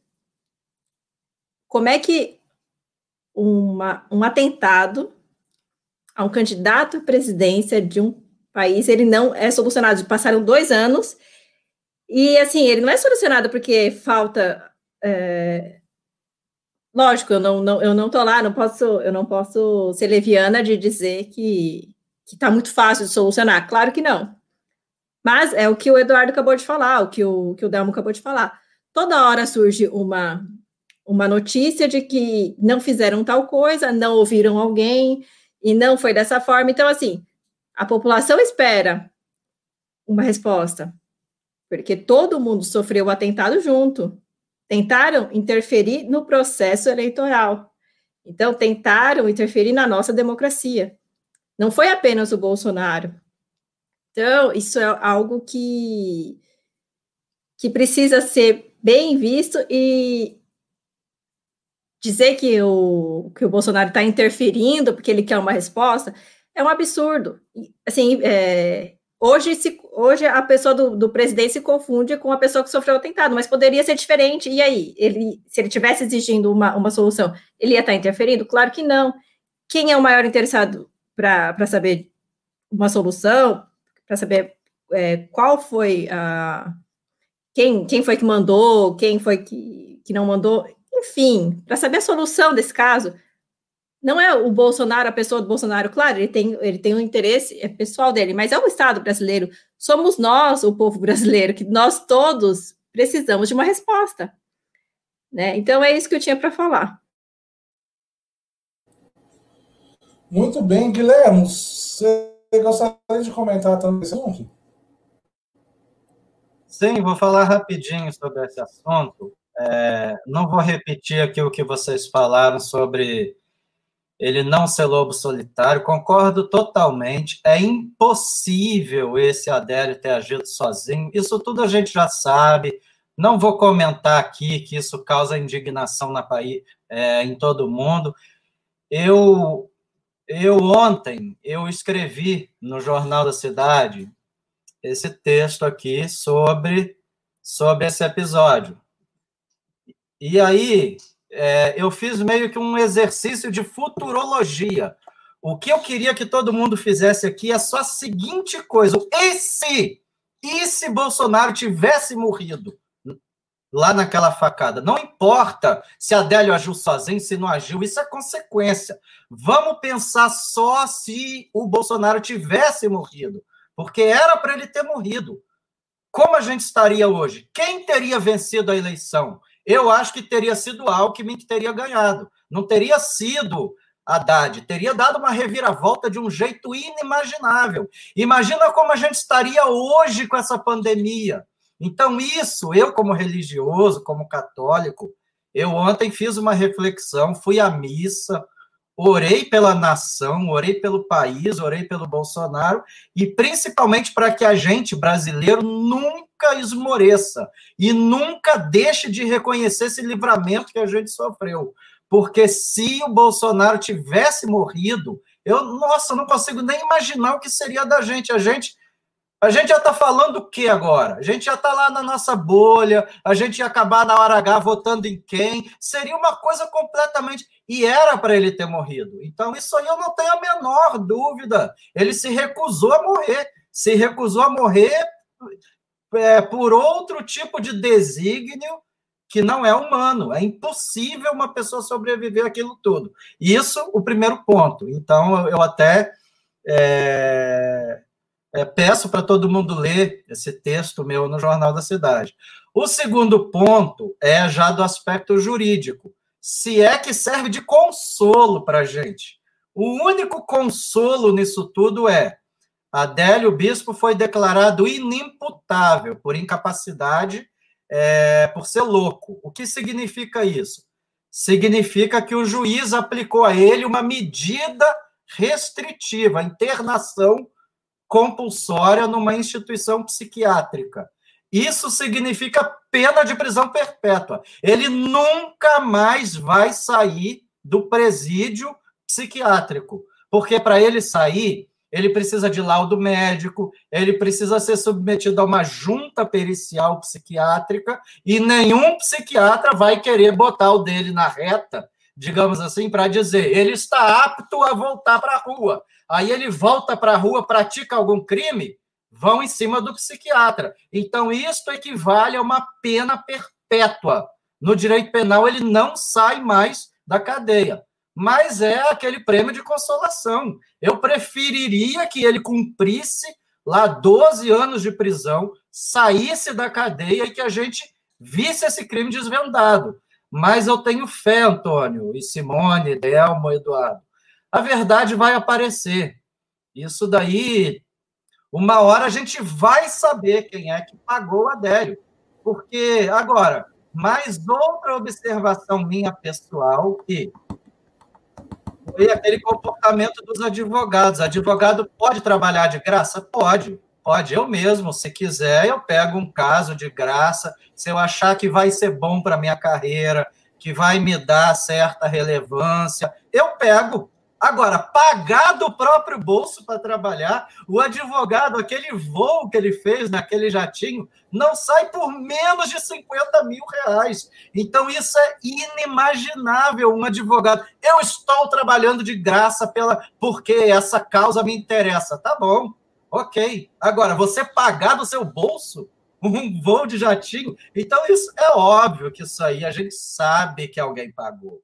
Uma coisa que advogado não faz é rasgar dinheiro. Então, é, então, agora, o advogado tem imunidade na lei. Ninguém pode ir em cima do advogado. Então, só isso que eu queria falar, para que a gente fizesse esse exercício do e se, e se Bolsonaro tivesse morrido, e para que a gente se console sabendo que esse esse é, esse cara aí, esse, essa pessoa nunca mais vai sair do da prisão porque ele foi declarado louco. Então, só isso que eu tinha para falar. É, o... Eu vou fazer, aproveitar que o Guilherme está falando aqui para entrar num outro assunto, para a gente comentar bem rapidinho. O, só, só um parênteses aqui no meio da conversa, o Augusto, que está falando sobre a questão da, de que o Mendonça, que qualquer pessoa integrante do governo saberia que seria uma, uma bobagem gigante exaltar a Revolução Francesa e que isso teria sido meio assim para agradar o, o, STF. Eu entendo que alguns quis dizer, mas por outro lado, o STF, as pessoas lá também não são tão idiotas assim, nem STF, nem quem vai avaliar o, o Senado, né? Para não perceber que isso seria também um, um jogo. Um, eu, então eu vejo a coisa muito dos dois lados, assim, sabe? Só comentar aqui, porque o Augusto colocou aqui. Augusto, o que você, as suas reflexões depois aí daria um hangout interessante, já fica convidado aí para participar com a gente. Agora, perdão, eu, eu interrompi aqui. O Delmo, Só posso falar uma coisa rapidinho? O Delmo, o Guilherme, fala, Simone. Depois Guilherme. Rapidinho. Se ele está se ele tá fazendo esse jogo aí, ele está fazendo até antes de entrar no governo, porque ele já prefa é, foi ele que prefaciou o livro, ou, ou prefaciaram o livro dele, alguma coisa assim, do próprio Toffoli, né? Então, ele está ele tá fazendo esse jogo antes mesmo de saber que ele ia participar do governo. Então, acho que não é por esse lado, acho que ele se alinha mesmo com isso. Já existe uma proximidade muito grande dele com o próprio STF. Já existia antes. Então, acho que não justifica ele tentar aproximar mais ainda tentar agradar mais ainda. Eu acho que não é por aí, mas, como eu disse, respeito a opinião do Augusto, está convidado a participar com a gente aqui, viu, Augusto? Guilherme, te interrompi duas vezes. É, por favor, conclua seu raciocínio e depois eu passo a palavra para o Delmo, que queria falar também. Não, não, Antônio, eu já encerrei. Eu só queria falar sobre essa fala desse ministro da Justiça. Eu também não posso deixar de falar. Não é passar pano para ninguém, tá, Eduardo? Eu não, eu não fico passando a mão na cabeça de ninguém. Mas eu, como advogado, eu sei que, infelizmente, a área jurídica é assim. Quem está vendo essas participações que eu faço em lives, em hangout, quando eu falo do ambiente jurídico, eu falo que é assim mesmo. Eu tenho certeza, quer dizer, certeza eu não posso. Eu acho, tá? A minha opinião pessoal é: ele usou essa frase liberdade, igualdade, fraternidade, porque na cabeça dele, doutrinada, de uma pessoa da área jurídica com acesso a tribunal, a esse ambiente litúrgico de tribunal. Eu já, eu já fui desse ambiente, eu saí fora disso há, há 20 anos atrás, que eu estou em outra. Quase que eu enveredei para esse meio acadêmico. Uma certa vez eu comecei a pensar em fazer concurso. Graças a Deus eu, eu já voltei para a luz e saí. Então, eu, eu, eu acho para mim que ele acha que a Revolução Francesa foi uma coisa boa. Ele acha que Kant, Immanuel Kant, foi o suprassumo da evolução. Entendeu? Então, direito é assim mesmo. Eu não estou dizendo que ele não fez por maldade, mas na cabeça dele, ele acha que não está fazendo nada demais. E agora, isso é desconhecimento de guerra cultural, isso é uma pessoa que foi doutrinada na área de, é, jurídica, porque a área de direito é completamente assim. São muito poucas pessoas que têm uma visão direitista na área de direito. Então, eu eu prefiro achar que foi isso.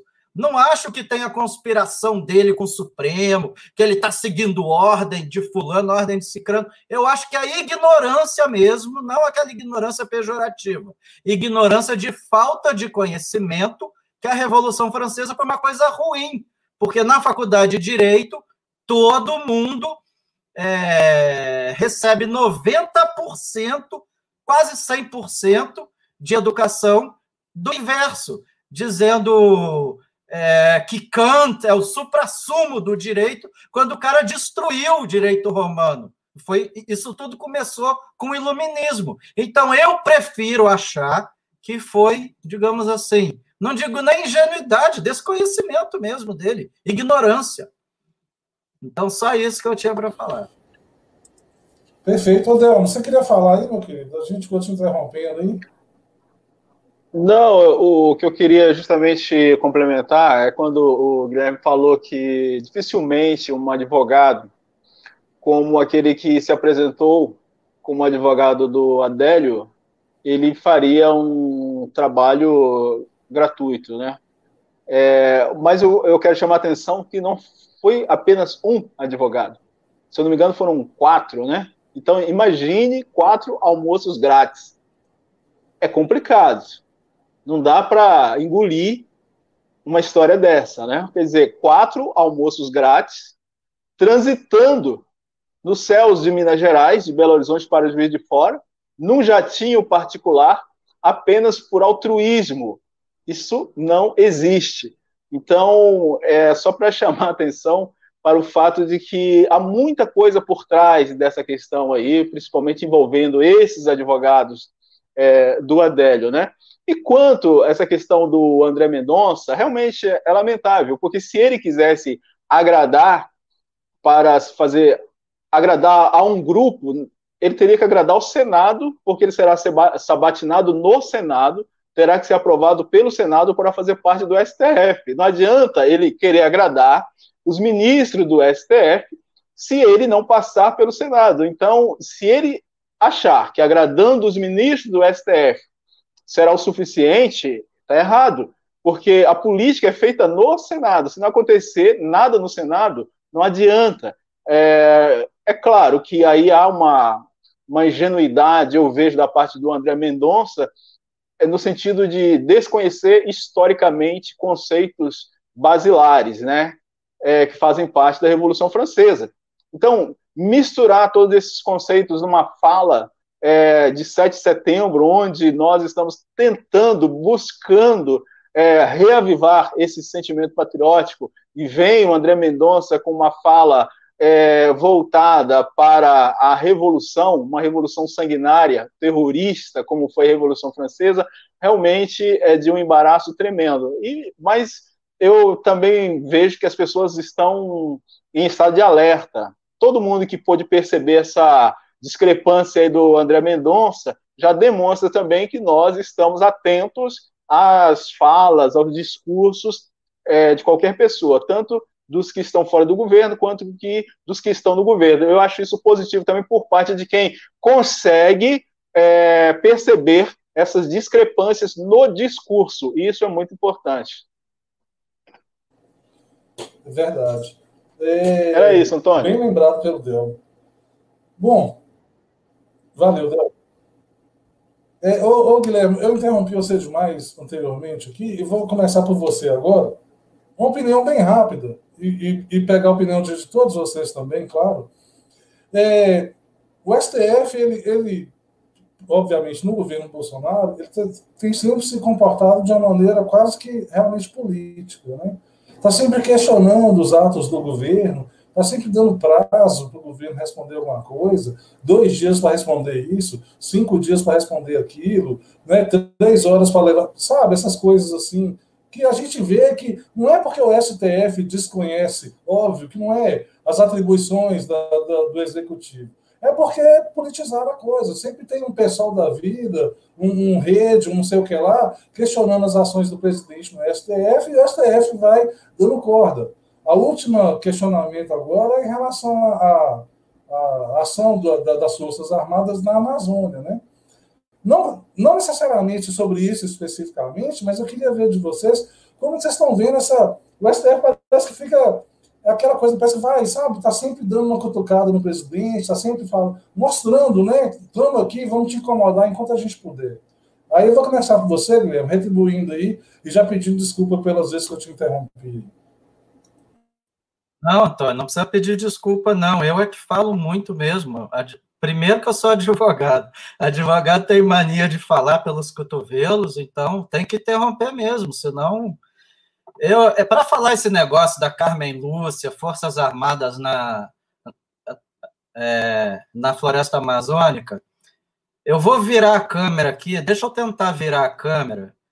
É para o pessoal do chat poder ler, a gente vai ler em conjunto aqui. Olha só que absurdo, Antônio. Olha aqui, ó. Compete privativamente ao presidente da República, artigo 84 da Constituição. Isso aqui é tudo que é função privativa do Bolsonaro. Aí olha o que diz aqui o inciso 13: exercer o comando supremo das Forças Armadas. Só isso aqui já basta. Bom, então vocês viram lá, artigo 84, inciso 13. Isso daí, para responder esse negócio da Carmen Lúcia, é só falar isso. Por que, que o senhor mandou? Porque eu sou o comandante, ponto final. É assim que tem que responder. Se eu fosse a AGU e chegasse essa ordem judicial, senhor presidente, eu dou cinco dias para o senhor explicar por que enviou. Eu ia responder só enviando cópia desse artigo e acabou, está respondido.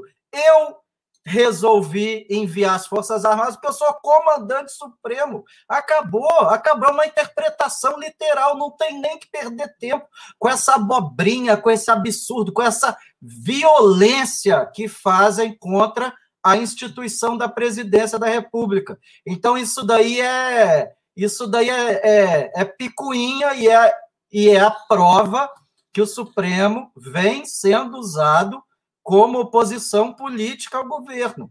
Então, essa Carmen Lúcia, eu não vou nem dizer aqui o que, que eu acho dela, mas é, eu posso pensar, né, sem responder, sem responder pelo pensamento. Agora, o que eu posso dizer sobre ela é que ela, no mínimo, é uma pessoa que, que comprova que, que, é, que, que não sabe as atribuições do presidente da República. Então, ela não pode ficar sentada numa cadeira de juiz do Supremo, porque isso é coisa básica. Coisa básica. O presidente é comandante supremo das Forças Armadas. Se ele acha que as Forças Armadas precisam atuar em certa região, ele vai mandar e ponto final.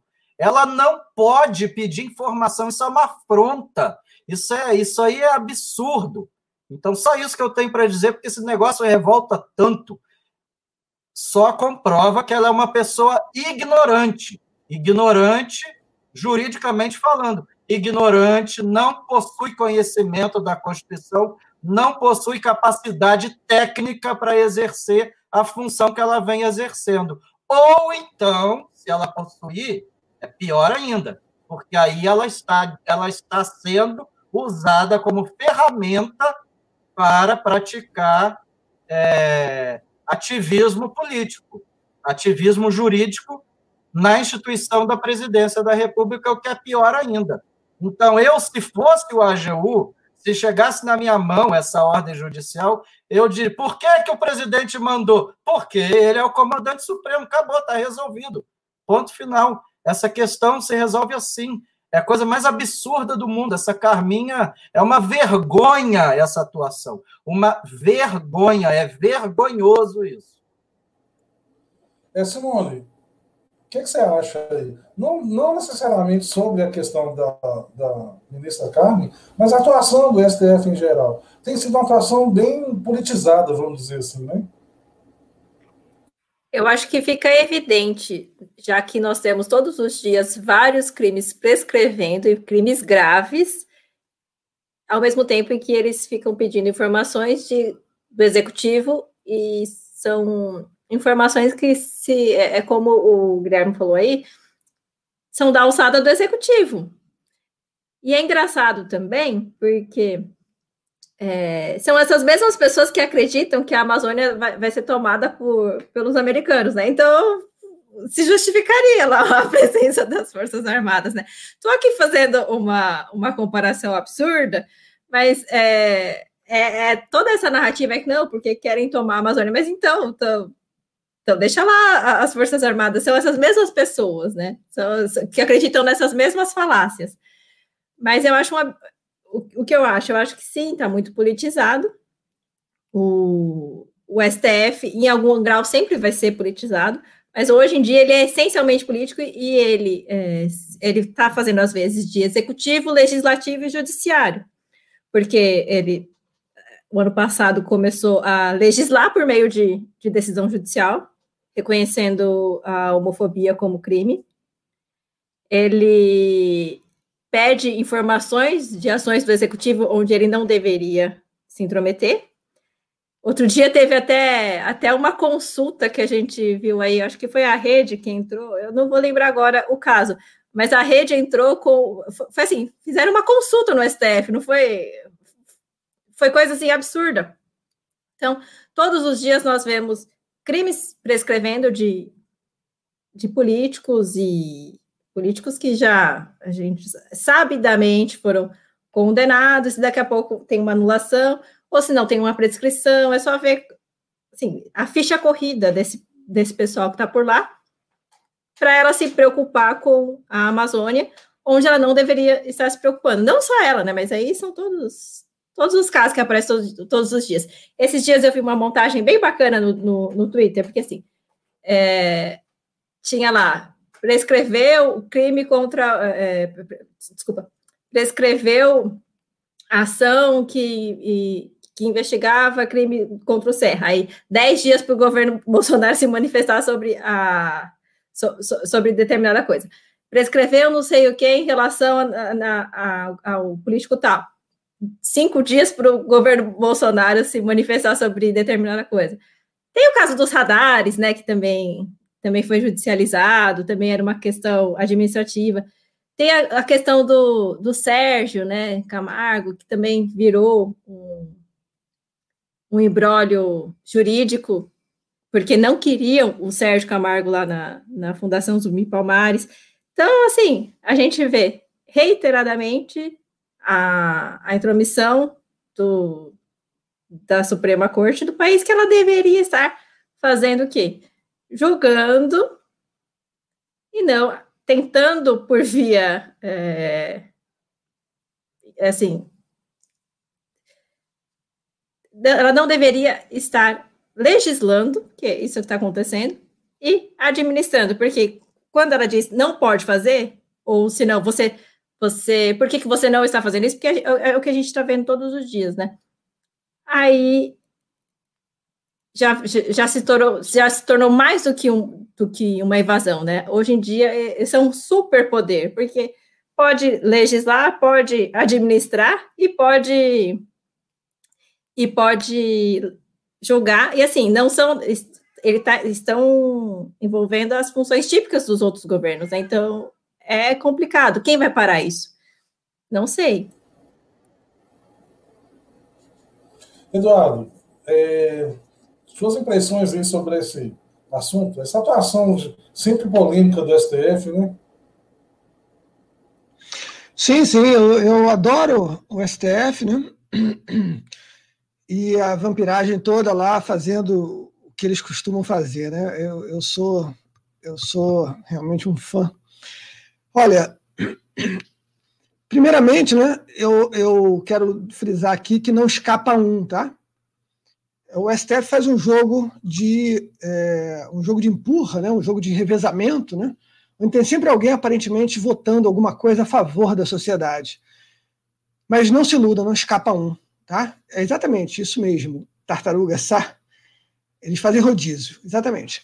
É, é uma forma de se queimarem menos, né? Uma forma também de dar uma camuflada, fazer uma, uma, uma uma bagunça e a gente não fica focando naquele cara que a gente sabe que realmente age contra os interesses da nação. Então a coisa fica trocando de lugar. Né? Então eu quero frisar aqui que não escapa um, tá?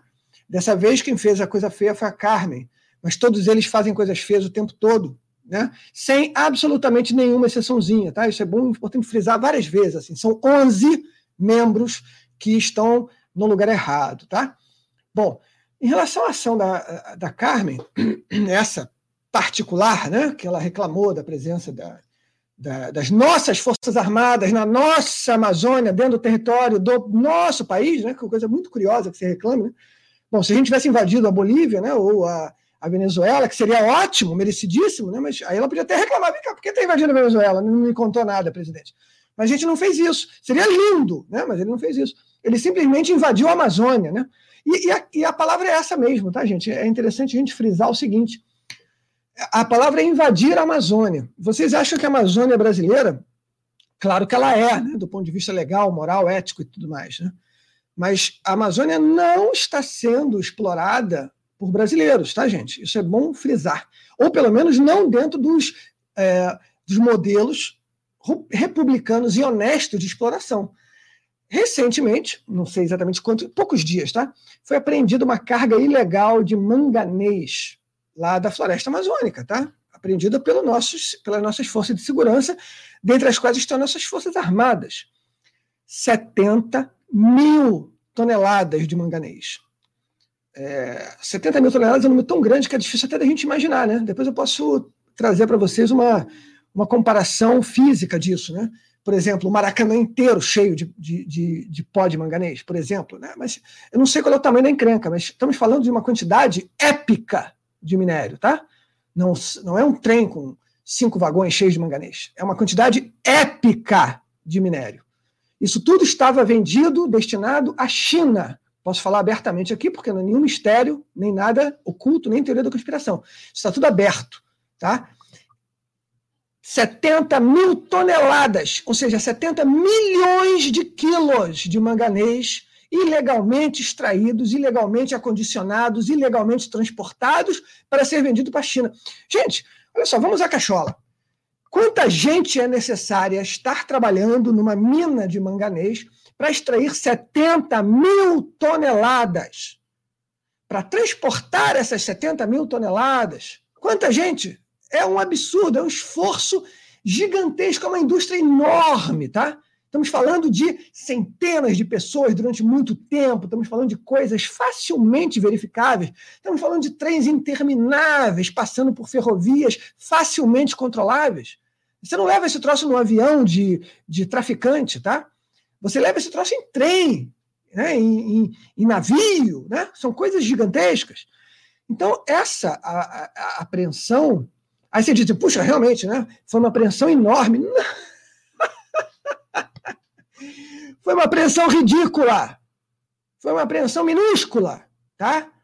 Se, quando, e eu espero que isso aconteça, as nossas Forças Armadas realmente tomarem conta da Amazônia e retransformarem aquilo em território nacional da República Federativa do Brasil, né, ou preferencialmente da terra de Santa Cruz, aí a gente vai ver o tamanho da encrenca. Aí a gente vai ter noção da quantidade de riqueza que está sendo retirada da gente todos os dias.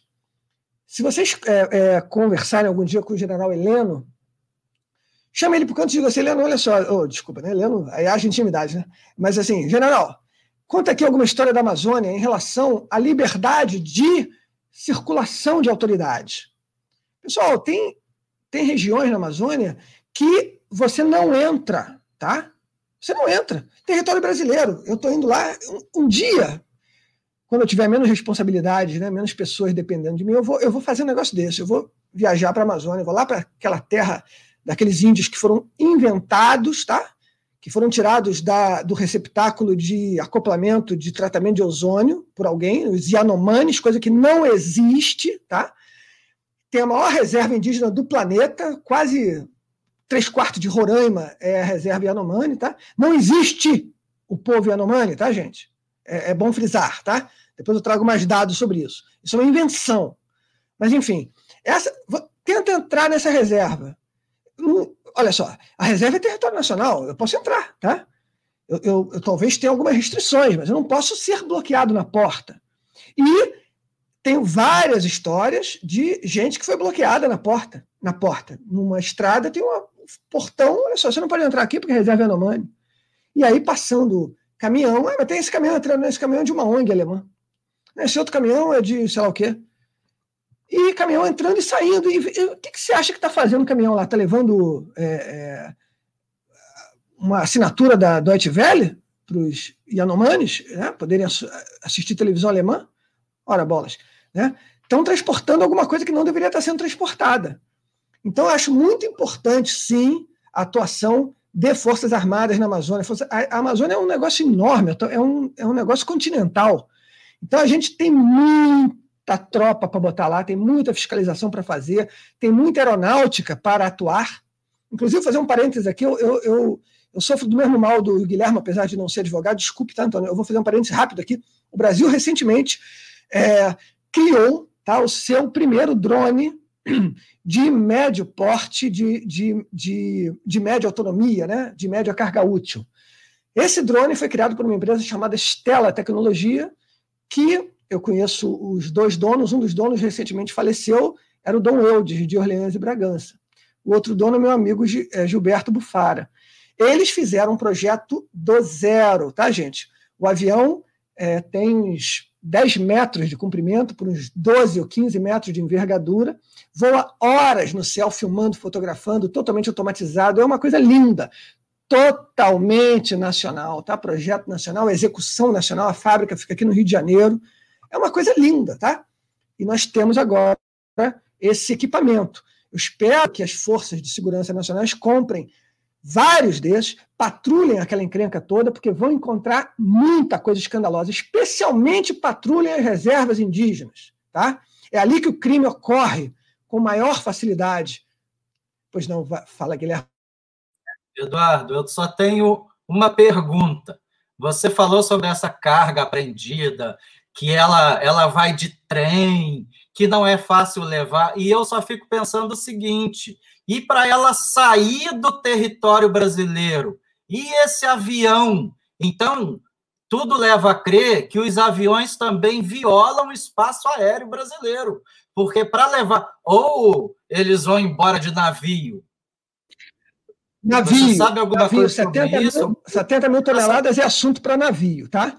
E claro que se você for pesquisar, nas proximidades de algum porto ali na, no, no, desemboque do, do Rio Amazonas, na foz do Amazonas, ou é, em algum lugar é, facilmente atendido por ferrovia, você vai ver dentro daquele porto algum navio chinês atracado ali, curiosamente, né? ali vazio, esperando alguma coisa. Pode ter certeza, Guilherme. Não estamos aqui nesse mundo né, no mundo onde, onde uma frota de milhares de pesqueiros invade água territorial equatoriana né, e expulsa os, os pescadores do Equador, a gente não está trabalhando aqui com brincadeira. É realmente a coisa é séria.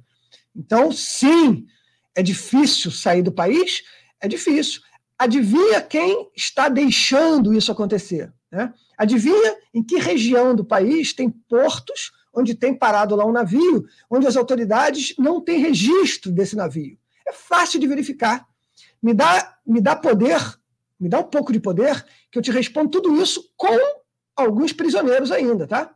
É garantido.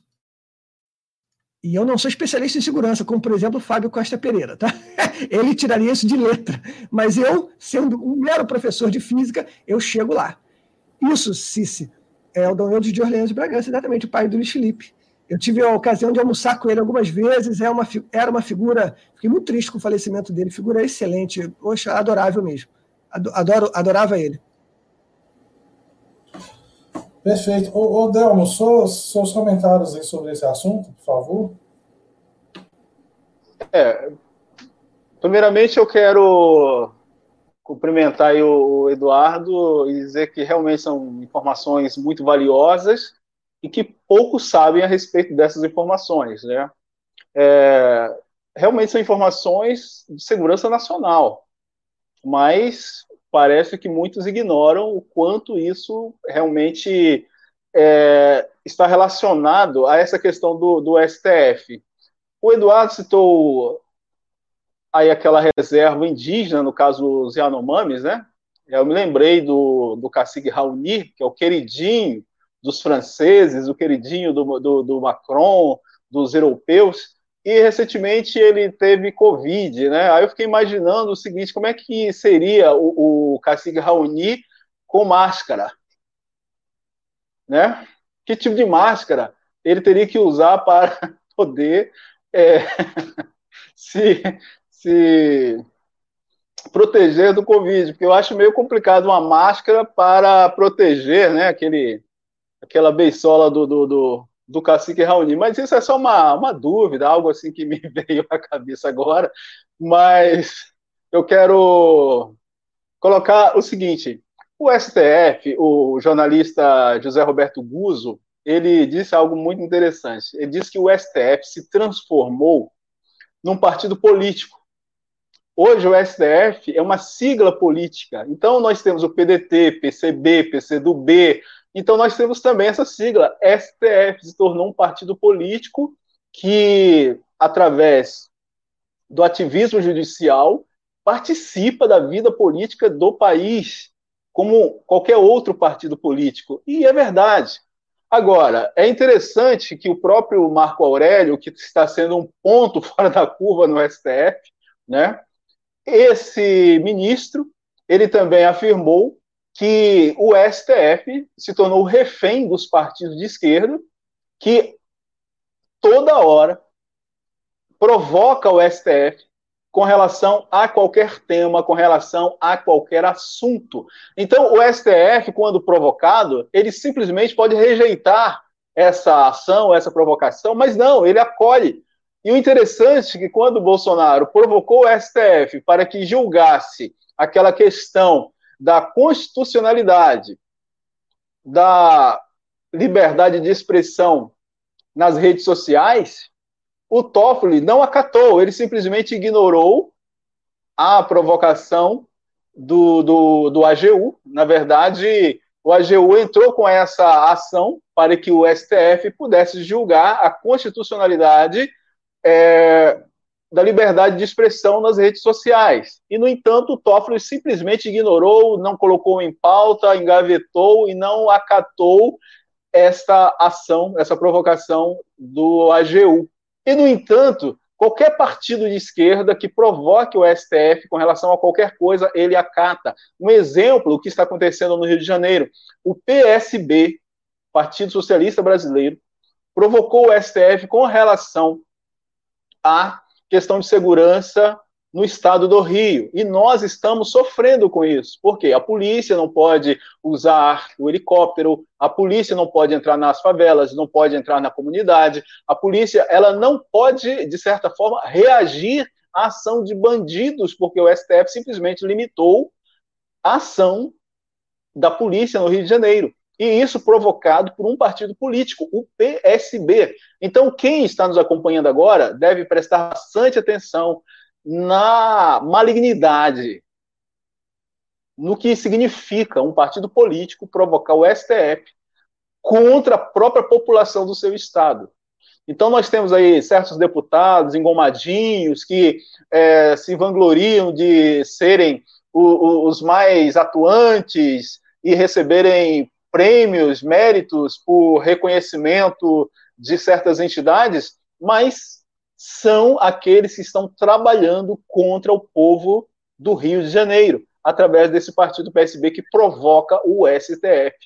No caso da Amazônia, o PV, Partido Verde, provocou o STF, no sentido de que é, o STF pudesse é, arguir o presidente da República a respeito da presença dos militares na Amazônia. Isso é um absurdo. Quer dizer, é, a Carmen Lúcia ela poderia simplesmente ignorar e dizer assim: não, não, isso não vou nem levar para frente, não vou acatar esse tipo de ação, esse tipo de provocação. Mas, como o STF se tornou, se transformou num partido político, ele abraça essa causa e, de uma forma é, judicial, milita contra o governo. Então, o próprio Marco Aurélio ele afirma isso numa das entrevistas que ele deu recentemente a, a grande imprensa dizendo o seguinte, que o STF está sendo manobrado, está sendo politizado pelos partidos de esquerda para se contrapor às políticas do governo federal. Então, o que nós temos aí é justamente um partido político e não uma Suprema Corte, o que é lamentável. E nós sabemos que o PV, Partido Verde, ele tem por trás essas ONGs, essas essas grandes corporações, porque as ONGs se transformaram em corporações.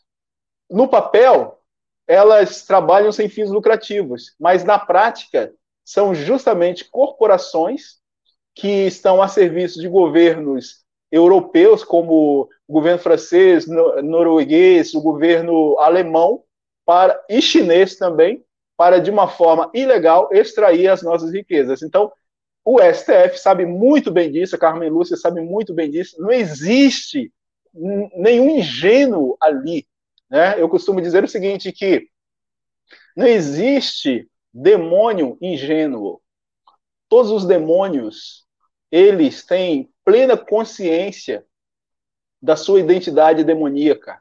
Não existe quando a, a terceira parte dos demônios caiu do céu, essa terceira parte que seguiu o seu líder maior, né? Esses demônios, nenhum deles caiu de forma ingênua. Todos, ao cair, sabiam por que haviam caído. Havia caído porque estavam ali naquele estado caído. Então, eu acredito que os 11 do STF, todos eles sabem muito bem o que estão fazendo. Então, é, é um partido político que está militando contra o governo federal e, consequentemente, contra o povo brasileiro. É isso que eu queria acrescentar.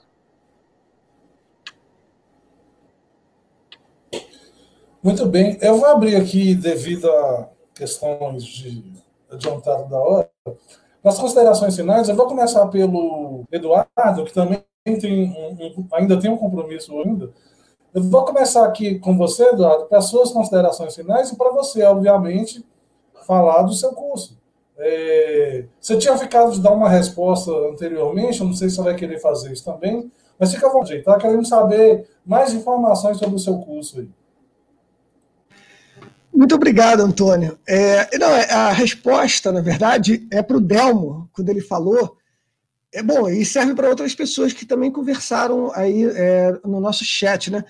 E tem sido muito dito, né? O que, que a gente pode fazer, gente? A gente está numa guerra cultural danada, a gente está numa é, numa. A gente tem uma demanda né, de, de produzir material, de, de, de, de, ocupar espaços. E como a gente deve fazer isso? Né?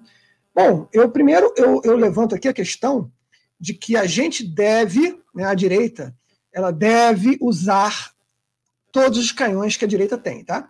Hoje nós temos o canhão do governo federal. E nós devemos usar esse canhão sem nenhum tipo de vergonha. Isso vai um pouco contra a visão é, de liberalismo econômico, né, de desmonte de participação do Estado na economia e tal, de livre empreendedorismo. Mas a máquina ela demora a ser reformada. Então vale a pena a gente ter em mente de que a participação e auxílio, suporte financeiro mesmo do Estado é desejável nesse momento, tá? Por exemplo, o Guilherme acabou de escrever um livro super maneiro, super relevante. Por que, que o Estado não pega e compra a, a, uma, uma tiragem relevante desse livro e distribui, por exemplo, pelas suas autarquias, sei lá, alguma coisa assim, tá? É, isso seria útil, ajudaria, né? Enfim, é, é, são ações como essa, tá? Então, acho que vale a pena a gente ter isso em mente. Agora, em relação ao meu curso, né? O meu curso é uma das ações que eu estou fazendo. Eu tenho participado de todo tipo de comunicação sempre que eu posso, né? Para falar sobre sobre valores conservadores e tudo mais, sobre uma visão conservadora do mundo. E eu resolvi, em parceria com o canal Vista Pátria, que é, é gerenciado pelo Alan Frutuoso, que é um jornalista, eu é, resolvi fazer um curso sobre o Ocidente. Bom, aí vem a questão do Delmo, justamente, né? Veja só, como é que você vai exigir né, belicosidade de Forças Armadas quando as Forças Armadas ignoram o que nós somos? Né?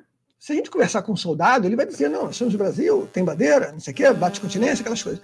Mas quem somos nós, Brasil? Né? Então, a, a, a equação funciona assim. As pessoas defendem só defendem assim efetivamente o que elas amam. E as pessoas só podem amar o que elas conhecem. Ninguém ama o desconhecido, a gente teme o desconhecido, né?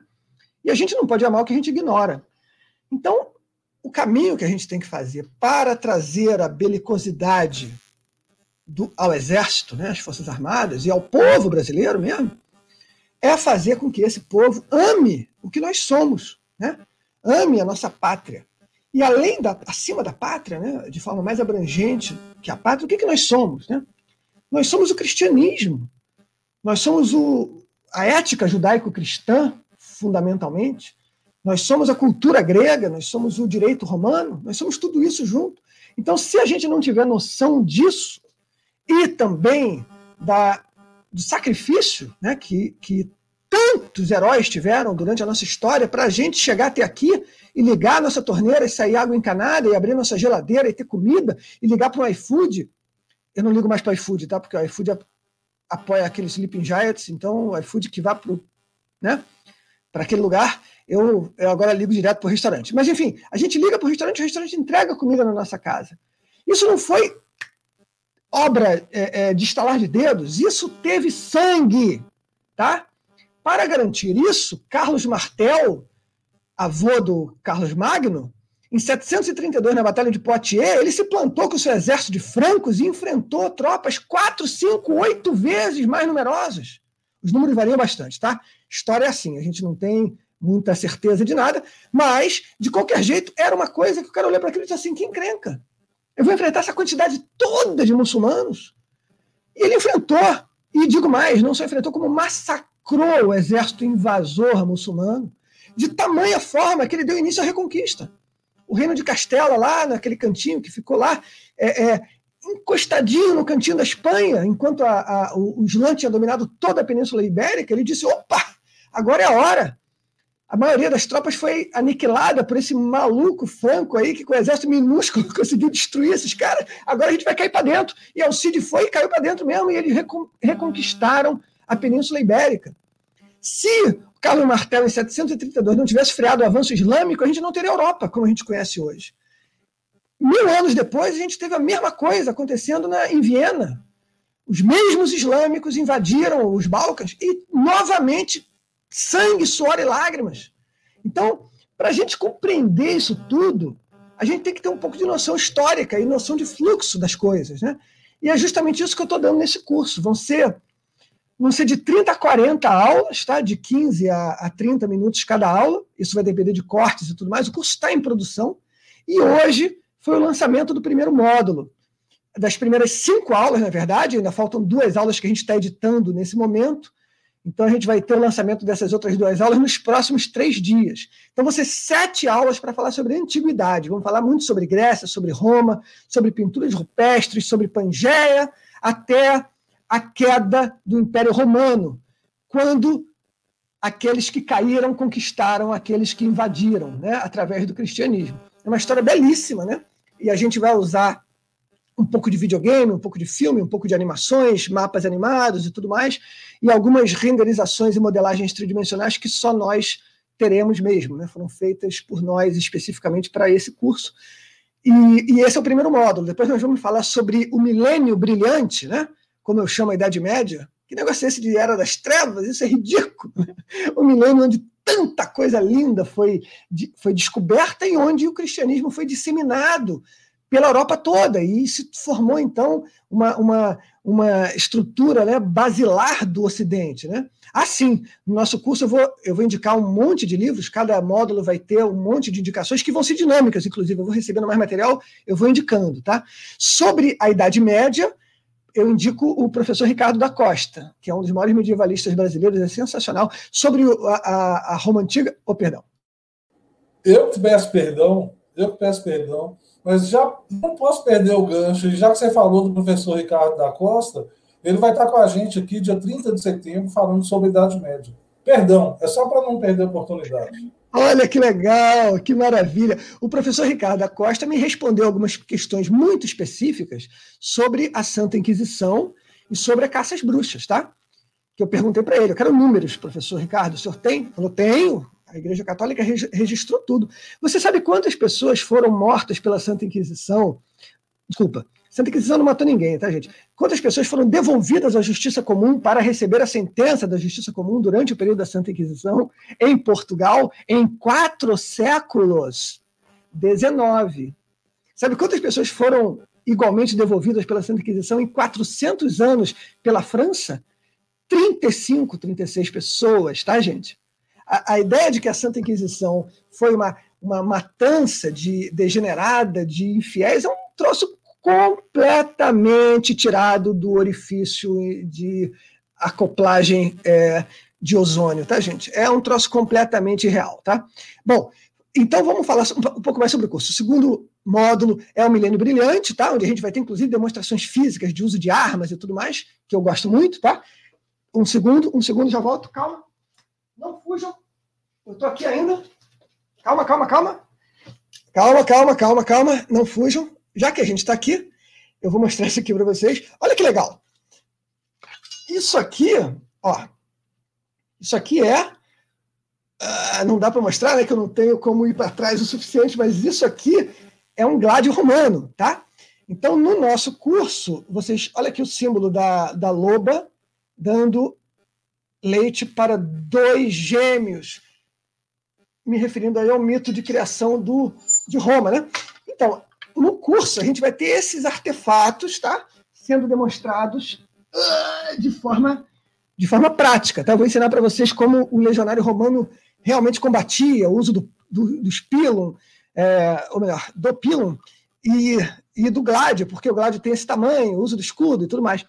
E na Idade Média, a gente vai tratar também um pouco sobre as artes de combate, que são importantes, né? porque sem elas a gente não existiria, afinal de contas, o Islã já teria conquistado a Europa. Então, depois da Idade Média, a gente vai para a Renascença. Aí eu vou poder dizer exatamente o que eu penso sobre esse lema igualdade, liberdade e fraternidade, Revolução Francesa. Vou falar um pouco sobre Marquês de Sade, sobre Edmund Burke e essa turma toda. A gente vai falar também um pouco sobre Nietzsche, sobre Kant, sobre esses pensadores, né? E o, o, legado que eles nos deram, né, um século de destruição e matança, com mais de 150 milhões de mortes, por causa do pensamento absolutamente, é, hum, enfim, censurável dessa turma. Né? Aí a gente vai para o próximo módulo, que é o módulo das guerras. Né? Vou falar sobre. Poderíamos chamar de século XX, né? porque, na verdade, o que resume o século XX foram as duas guerras mundiais e a Guerra Fria. Eu vou ficar aqui só nas, nas duas guerras mundiais e no quinto e último módulo, a gente vai falar sobre a Guerra Fria, sobre a modernidade sobre a pós-modernidade, sobre os pensamentos, os pensadores farsantes que são denunciados no livro Fools, Frauds and Firebrands, do Sir Roger Scruton. E isso tudo de forma muito divertida, né? E, enfim, com muitas demonstrações práticas e tudo mais. Eu espero que seja legal. Agora, é um curso é, é, fornecido de forma muito coloquial. Né? Eu vou falar no curso da mesma forma que eu estou falando aqui, inclusive com os meus arrobos retóricos e as minhas, é, vamos dizer assim, é, minhas subidas de tom, assim, é, é, momentos de maior animação. da mesma forma, eu vou usar um pouco de, é, de elementos práticos desse jeito, para todas as áreas. A gente, vocês vão ver um foguete sendo disparado, vocês vão ver algumas explicações bem práticas sobre catapultas e trebucheiros e, e por aí vai. Enfim, eu acho que vai ser bastante rico. Agora, não é profundo, tá, gente?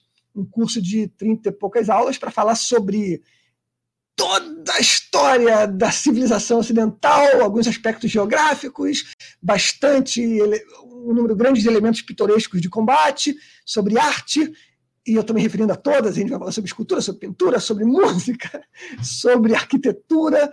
É, eu estou quase enlouquecendo, tá? é, uma, é uma tarefa bastante, bastante é, frenética, digamos assim. Eu falo feito uma metralhadora muito rápido sobre um monte de coisa, e a minha esperança é gerar no, no na pessoa que está ouvindo o curso é, alguma curiosidade para que ele siga o aprendizado e eu vou fazer depois outros cursos verticais para aprofundar mesmo, com calma, determinados assuntos. Mas esse curso é mais ou menos uma, uma grande apresentação do Ocidente, de forma bastante rápida, relativamente superficial e bastante dinâmica, tá? Para ficar divertido.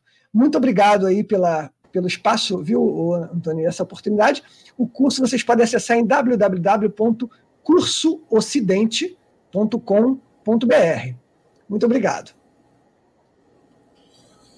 Eduardo, a gente que agradece, meu cara, a disponibilidade e a boa vontade de sempre de estar aqui participando com a gente. Eu vou passar aqui para o Guilherme fazer as considerações finais. Não fala muito do livro, não, que a gente vai fazer um hangout sobre ele, mas fala sobre o livro aí, claro. O, o seu mais novo, seu mais novo filhote aí. Conta para a gente um pouco dele. É, bom, Antônio, para falar então rapidamente sobre o livro, a ideia desse livro Aqui, estou com ele em mãos aqui. Eu produzi tudo sozinho, escolhi, escolhi a própria editora, corri atrás de tudo. E a ideia desse livro nasceu muito aqui com o nosso trabalho do Articulação Conservadora. Porque várias pessoas daqui ficavam, ah, você tem que reunir seus artigos e lançar em livro. Aí eu ficava com aquilo na cabeça, não, realmente, eu tenho muita coisa escrita. Aí eu comecei aos pouquinhos a pensar nisso, e Olavo de Carvalho dizendo tem que produzir cultura, agora é hora do conservadorismo se firmar no Brasil. Aí o livro do nosso amigo César Ranquetati, né, que fala exatamente isso, que a gente deve ir em busca do conservadorismo à brasileira, que a gente deve pavimentar a estrada, para os que vierem depois, etc. e tal, quebrar a hegemonia, toda essa parte é, idealista. E, e, aí eu, fiquei, eu ficava com aquilo na cabeça, nossa, mas eu preciso fazer alguma coisa, eu preciso ir além disso aqui. E aí eu reuni todos, esse, quer dizer, todos não, eu tive que selecionar alguns textos que, que eu achei, eu criei um certo filtro meu, que, que eu deveria selecionar textos que se referissem a como um conservador vê o mundo, o nosso jeito de ver o mundo. Então, tem ali várias coisas sobre. E aí, separei em partes. Então, tem artigos um pouco mais elaborados e tem artigos que são mero mera reflexão minha que estavam é, que estavam também guardados e inclusive muita coisa sobre livros que eu gosto, literatura, o que que eu leio, eu coloquei ali. Então eu eu resolvi reunir, aí atualizei os textos e por incrível que pareça, agora que saiu o primeiro, eu já tenho um segundo escrito. Esse segundo já é uma coisa mais específica que eu estou tentando fazer meio que um raio-x é, de 2018 para frente, desse novo Brasil que, é, que nasceu das urnas de 2018. E, principalmente, qual a participação do povo nisso tudo. Então, esse segundo livro, ele tem como foi a eleição, como foi a eleição presidencial, como foi a atuação do Congresso Nacional, como vem sendo a atuação do Supremo e qual a participação do povo nisso tudo. Então, esse tem muito material, mas esse ainda vai ficar para depois, porque eu preciso ver como que eu vou publicar, eu preciso ver sobre fundos para ele, porque esse segundo livro é, realmente vai. Eu vou precisar de uma verba que, que eu ainda não tenho, então eu ainda estou me organizando para isso. Mas esse primeiro livro, ele não tem qualquer pretensão diferente disso, de colocar como é a visão de mundo de um conservador. E, e em busca, sem, sem querer ser pretensioso, e em busca de uma formação de uma verdadeira cultura de direita no Brasil. Então, por isso que eu já falo lá no prefácio, o livro são textos simples, de fácil compreensão. Não é para ficar demonstrando erudição, porque isso afasta o público que eu estou querendo atingir, que é aquela pessoa que, ah, o que, que é então que. E aí eu já tenho recebido feedbacks de pessoas que já adquiriram dizendo: Nossa, Guilherme, mas é exatamente o Brasil está assim, esse retrato que você fez. Então, isso, se uma pessoa já me der esse feedback, eu já vou chegar à conclusão que eu fiz um ótimo trabalho. Não é para ficar demonstrando erudição, estou longe disso. Então, isso fica claro no prefácio. O livro se trata da minha visão de mundo de conservador. E eu quero que as pessoas se sintam realmente tocadas com isso. Então, são, é, são esses textos meus opinativos. Então, eu falo sobre cultura, falo sobre mídia, falo sobre política e falo também sobre. Também não, é, e falo sobre pensamento conservador em primeiro lugar. O que é o pensamento conservador, o que é pensamento é, é, o que é ser de esquerda, o que é ser de direita. Então, são essas coisas que, que eu quero, é, que eu acho que a gente, a gente precisa produzir. Quem se sente preparado tem que fazer. Não é que, é, que eu me sinta preparado, eu me sinto mesmo. É, eu não tenho que ficar, ficar agora sendo, é, ficar aqui me autodepreciando. Mas eu realmente escrevo há muito tempo, a, então reunir esses artigos que eu tenho e publiquei. Então é só isso. É só sobre isso o livro. É só sobre pensamento Bom. geral, do pensamento conservador okay. geral. Ok, a gente vai fazer um hangout sobre o seu livro aí um pouco mais para frente, viu, Guilherme? Aí você vai, vai ter, a gente vai explorar mais o universo que você abordou aí no seu livro. Talvez na, na na semana que vem a gente, a gente faça isso. Edelmo, meu querido, as suas considerações, por favor. Eu, mais uma vez, quero agradecer aí pelo convite, me sinto sempre honrado por participar é, dessa Hangout com vocês, me sinto mesmo participante aí de um projeto Adel. de revitalização Adel. da nossa é porque o Eduardo, Oi, como eu disse, ele tem um compromisso, ele vai ter que sair. Só para deixar um abraço para ele aqui. Com Deus, Eduardo. Até a próxima. Pessoal, desculpe aí. Um abraço, Delmo. Um abraço, Eduardo. Um abraço para você, Simone, Antônio e a todos aí. Desculpe, é, eu tenho que sair correndo. Mas foi um prazer enorme. Até a próxima. Um Sucesso, pessoal. Um abraço. Um abração mesmo. Desculpa, tá? Por favor. Então, Eduardo, um abraço, boa sorte também no seu curso. E, Antônio e colegas, o que eu quero colocar é o seguinte: eu me sinto sempre, me sinto sempre honrado de participar dessa Hangout, dessa live com vocês. Então, novas oportunidades certamente nós teremos pela frente para, discutir outros temas, né? Porque o Brasil sempre nos surpreende, a política sempre nos surpreende, mas eu mais uma vez me sinto honrado e feliz por estar aqui com vocês. Só que eu quero chamar a atenção para o fato de que, até no, no chat, no, nos comentários, os participantes têm trazido isso à baila. Nós vamos ter agora uma, uma eleição. E é de grande importância que nós possamos escolher vereadores que estejam alinhados com a questão conservadora. Então, nós devemos já nessa próxima eleição eleger vereadores, não digo nem prefeito, estou me referindo a vereadores, porque nós podemos cobrar desses vereadores o tempo todo postura conservadora. Então, o pouco que nós já conseguimos fazer com os deputados, aqueles que é, continuaram é, fiéis, no caso a Bolsonaro, são quase 30 deputados, e nós cobramos, enchemos a paciência deles, nós devemos fazer isso também com os vereadores. Então, daqui para frente, nós devemos bater nessa tecla para que o conservador preste bastante atenção no vereador que ele vai votar, que ele vai, no candidato que ele vai votar, no vereador que ele quer eleito nesta próxima eleição, porque isso é de suma importância. Porque se nós já é, conseguirmos ter vereadores que abraçam as causas conservadoras, então nós vamos ter aí um 2021 melhor do que tivemos até agora. Então, eu quero só chamar a atenção para esse detalhe, para que nós, daqui para frente, possamos bater nessa tecla sobre a importância de elegermos vereadores que estejam alinhados com as causas conservadoras. Então, no mais, eu deixo um abraço para todos. Antônio, para você, para o Guilherme, para a Simone. Então, até a próxima.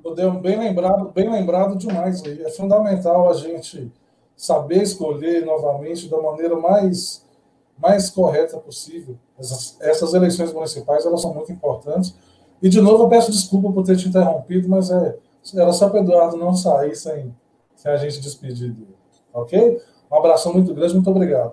Simone, suas considerações finais, por favor. É, primeiramente, queria agradecer ao Guilherme, ao Delmo, a você, Antônio, a todo mundo que está aqui no chat.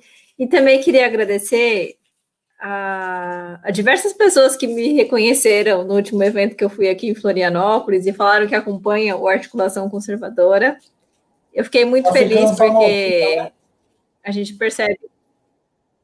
Não, não é famosinha, é que, assim, num evento conservador, as pessoas que estão ali e reconhecem a gente e falam bem da gente, falaram de você, falaram do Ivan, inclusive. Então é muito bacana, né? As pessoas estão acompanhando a gente. Então eu queria deixar ah, o meu agradecimento a essas pessoas que acompanham a gente, que gostam do nosso trabalho, que divulgam.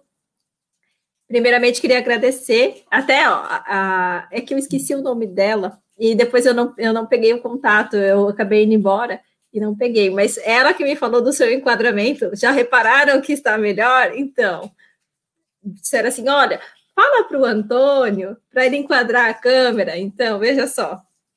É, outra coisa que eu queria agradecer, eu estou vendo aqui o professor Isaías Lobão. Eu não escrevi nenhum livro, mas é, eu queria muito indicar para quem está ouvindo a gente agora, seja ao vivo, seja no podcast depois, seja a gravação no YouTube, para que, se puder, dá uma, dá uma olhadinha lá na, nessa live da, sobre o iluminismo com o professor Isaías Obão, uma live muito bacana. Eu sei que ele está aqui também no chat.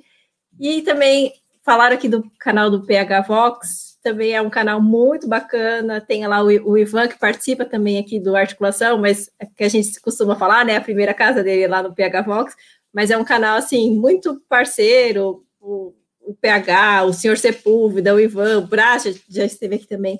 São pessoas maravilhosas e que a gente, se a gente pudesse, se tem alguém aqui que não conhece ainda, eles são bem maiores que, que, que a gente, mas se tem alguém que não conhece, a gente indica muito para seguir, para ver as lives e para acompanhar.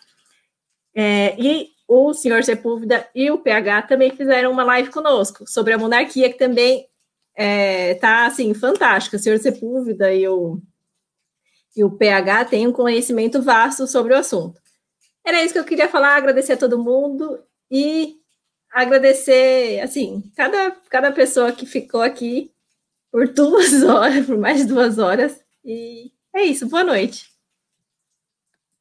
Muito obrigado. Simone. Não, gente, não, não, não tem autógrafo, não, porque não sou famosa, mas é, ficou bem. Foi, foi bem bacana, né? Esse reconhecimento das pessoas. É que ali era um evento um evento conservador. Então, são pessoas que estão no meio, né? Então, mas foi muito bacana. Já pode virar vereadora, Simone. Já pode se lançar pré-candidata. Ué, já está sendo reconhecida na rua, então precisamos ocupar espaços. Não, mas não foi na rua, foi num evento sobre conservadorismo. Então, é, dentro da bolha, mas é, mas é muito bacana, né? É. O reconhecimento. A bolha também vota, vamos ocupar espaços junta as mãos lá com o nosso amigo João Padilha e mete a cara. Precisamos eleger os dois. É isso aí. Simone, muito obrigado. Guilherme, muito obrigado. Delmo, muito obrigado. O pessoal que estava acompanhando a gente, muito obrigado. É, só lembrando, né, agora a gente está com a nossa live aqui segunda-feira, sempre né, um bate-papo aqui com o pessoal da articulação. A gente vai revezando, né? Uma segunda-feira a gente fala mais sobre política nacional, Outra segunda-feira a gente fala mais sobre política internacional. A gente tem ainda as nossas lives de quarta, né, as nossas lives temáticas. Então já tem muito convidado confirmado aí. O professor Ricardo da Costa é um deles. O Paulo Henrique, do PH Voz, também vai participar com a gente. A gente vai ter live, vamos agendar uma live futura com o Delmo. A, a, o hangout que a gente fez sobre o positivismo foi muito bom também. Tinha alguém aqui, aqui no chat lembrando, né? que já viu duas vezes, foi realmente muito esclarecedor. O professor Isaías participou do Hangout com a gente, está sempre aqui acompanhando. Professor Isaías, a gente vai agendar outra coisa aí para a gente bater um papo depois, mais para frente. Tá? Pode falar, Del. Não, não, eu quero só lembrar que eu dei uma palestra na semana passada, é, aqui no Rio de Janeiro mesmo, né? Sobre o positivismo.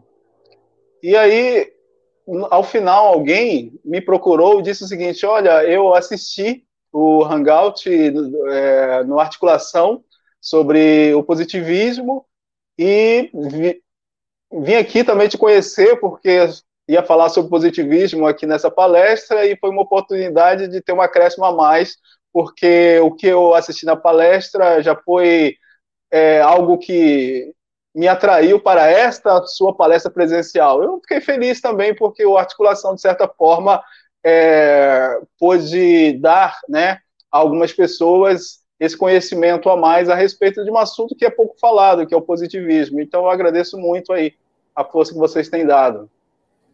Bacana, a gente, nem a gente sabia dessa notícia aí, muito legal. O Delmo vai estar presente em, em segundas-feiras alternadas com a gente, e também a gente vai fazer um hangout temático com ele. Estamos pensando ainda o tema, mas ele já é presença constante aqui em nosso canal, assim como o, o Guilherme e a, a, parceria de sempre da, da Simone.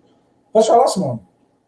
Só queria, só queria responder aqui o Augusto, que é a segunda vez que ele pergunta sobre as redes sociais do Delmo.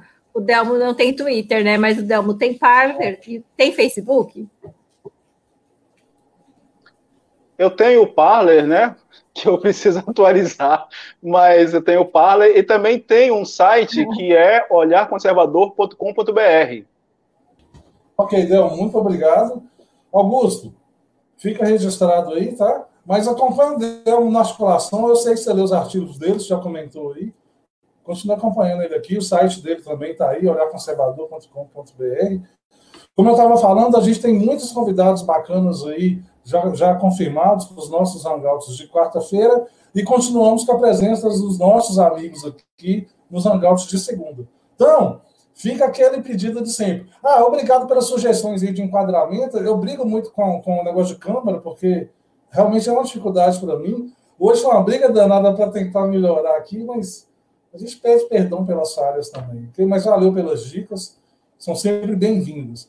Um grande abraço para todo mundo que estava acompanhando a gente aí até agora, quem vai ouvir depois, quem vai assistir depois. Tradutores, aquele abraço, Augusto, Nídio, Demorais, estava sumida, né? Diretamente da Austrália aí. A gente tem uma audiência bem diversificada, espalhada pelo mundo inteiro, a gente já pode falar isso, né?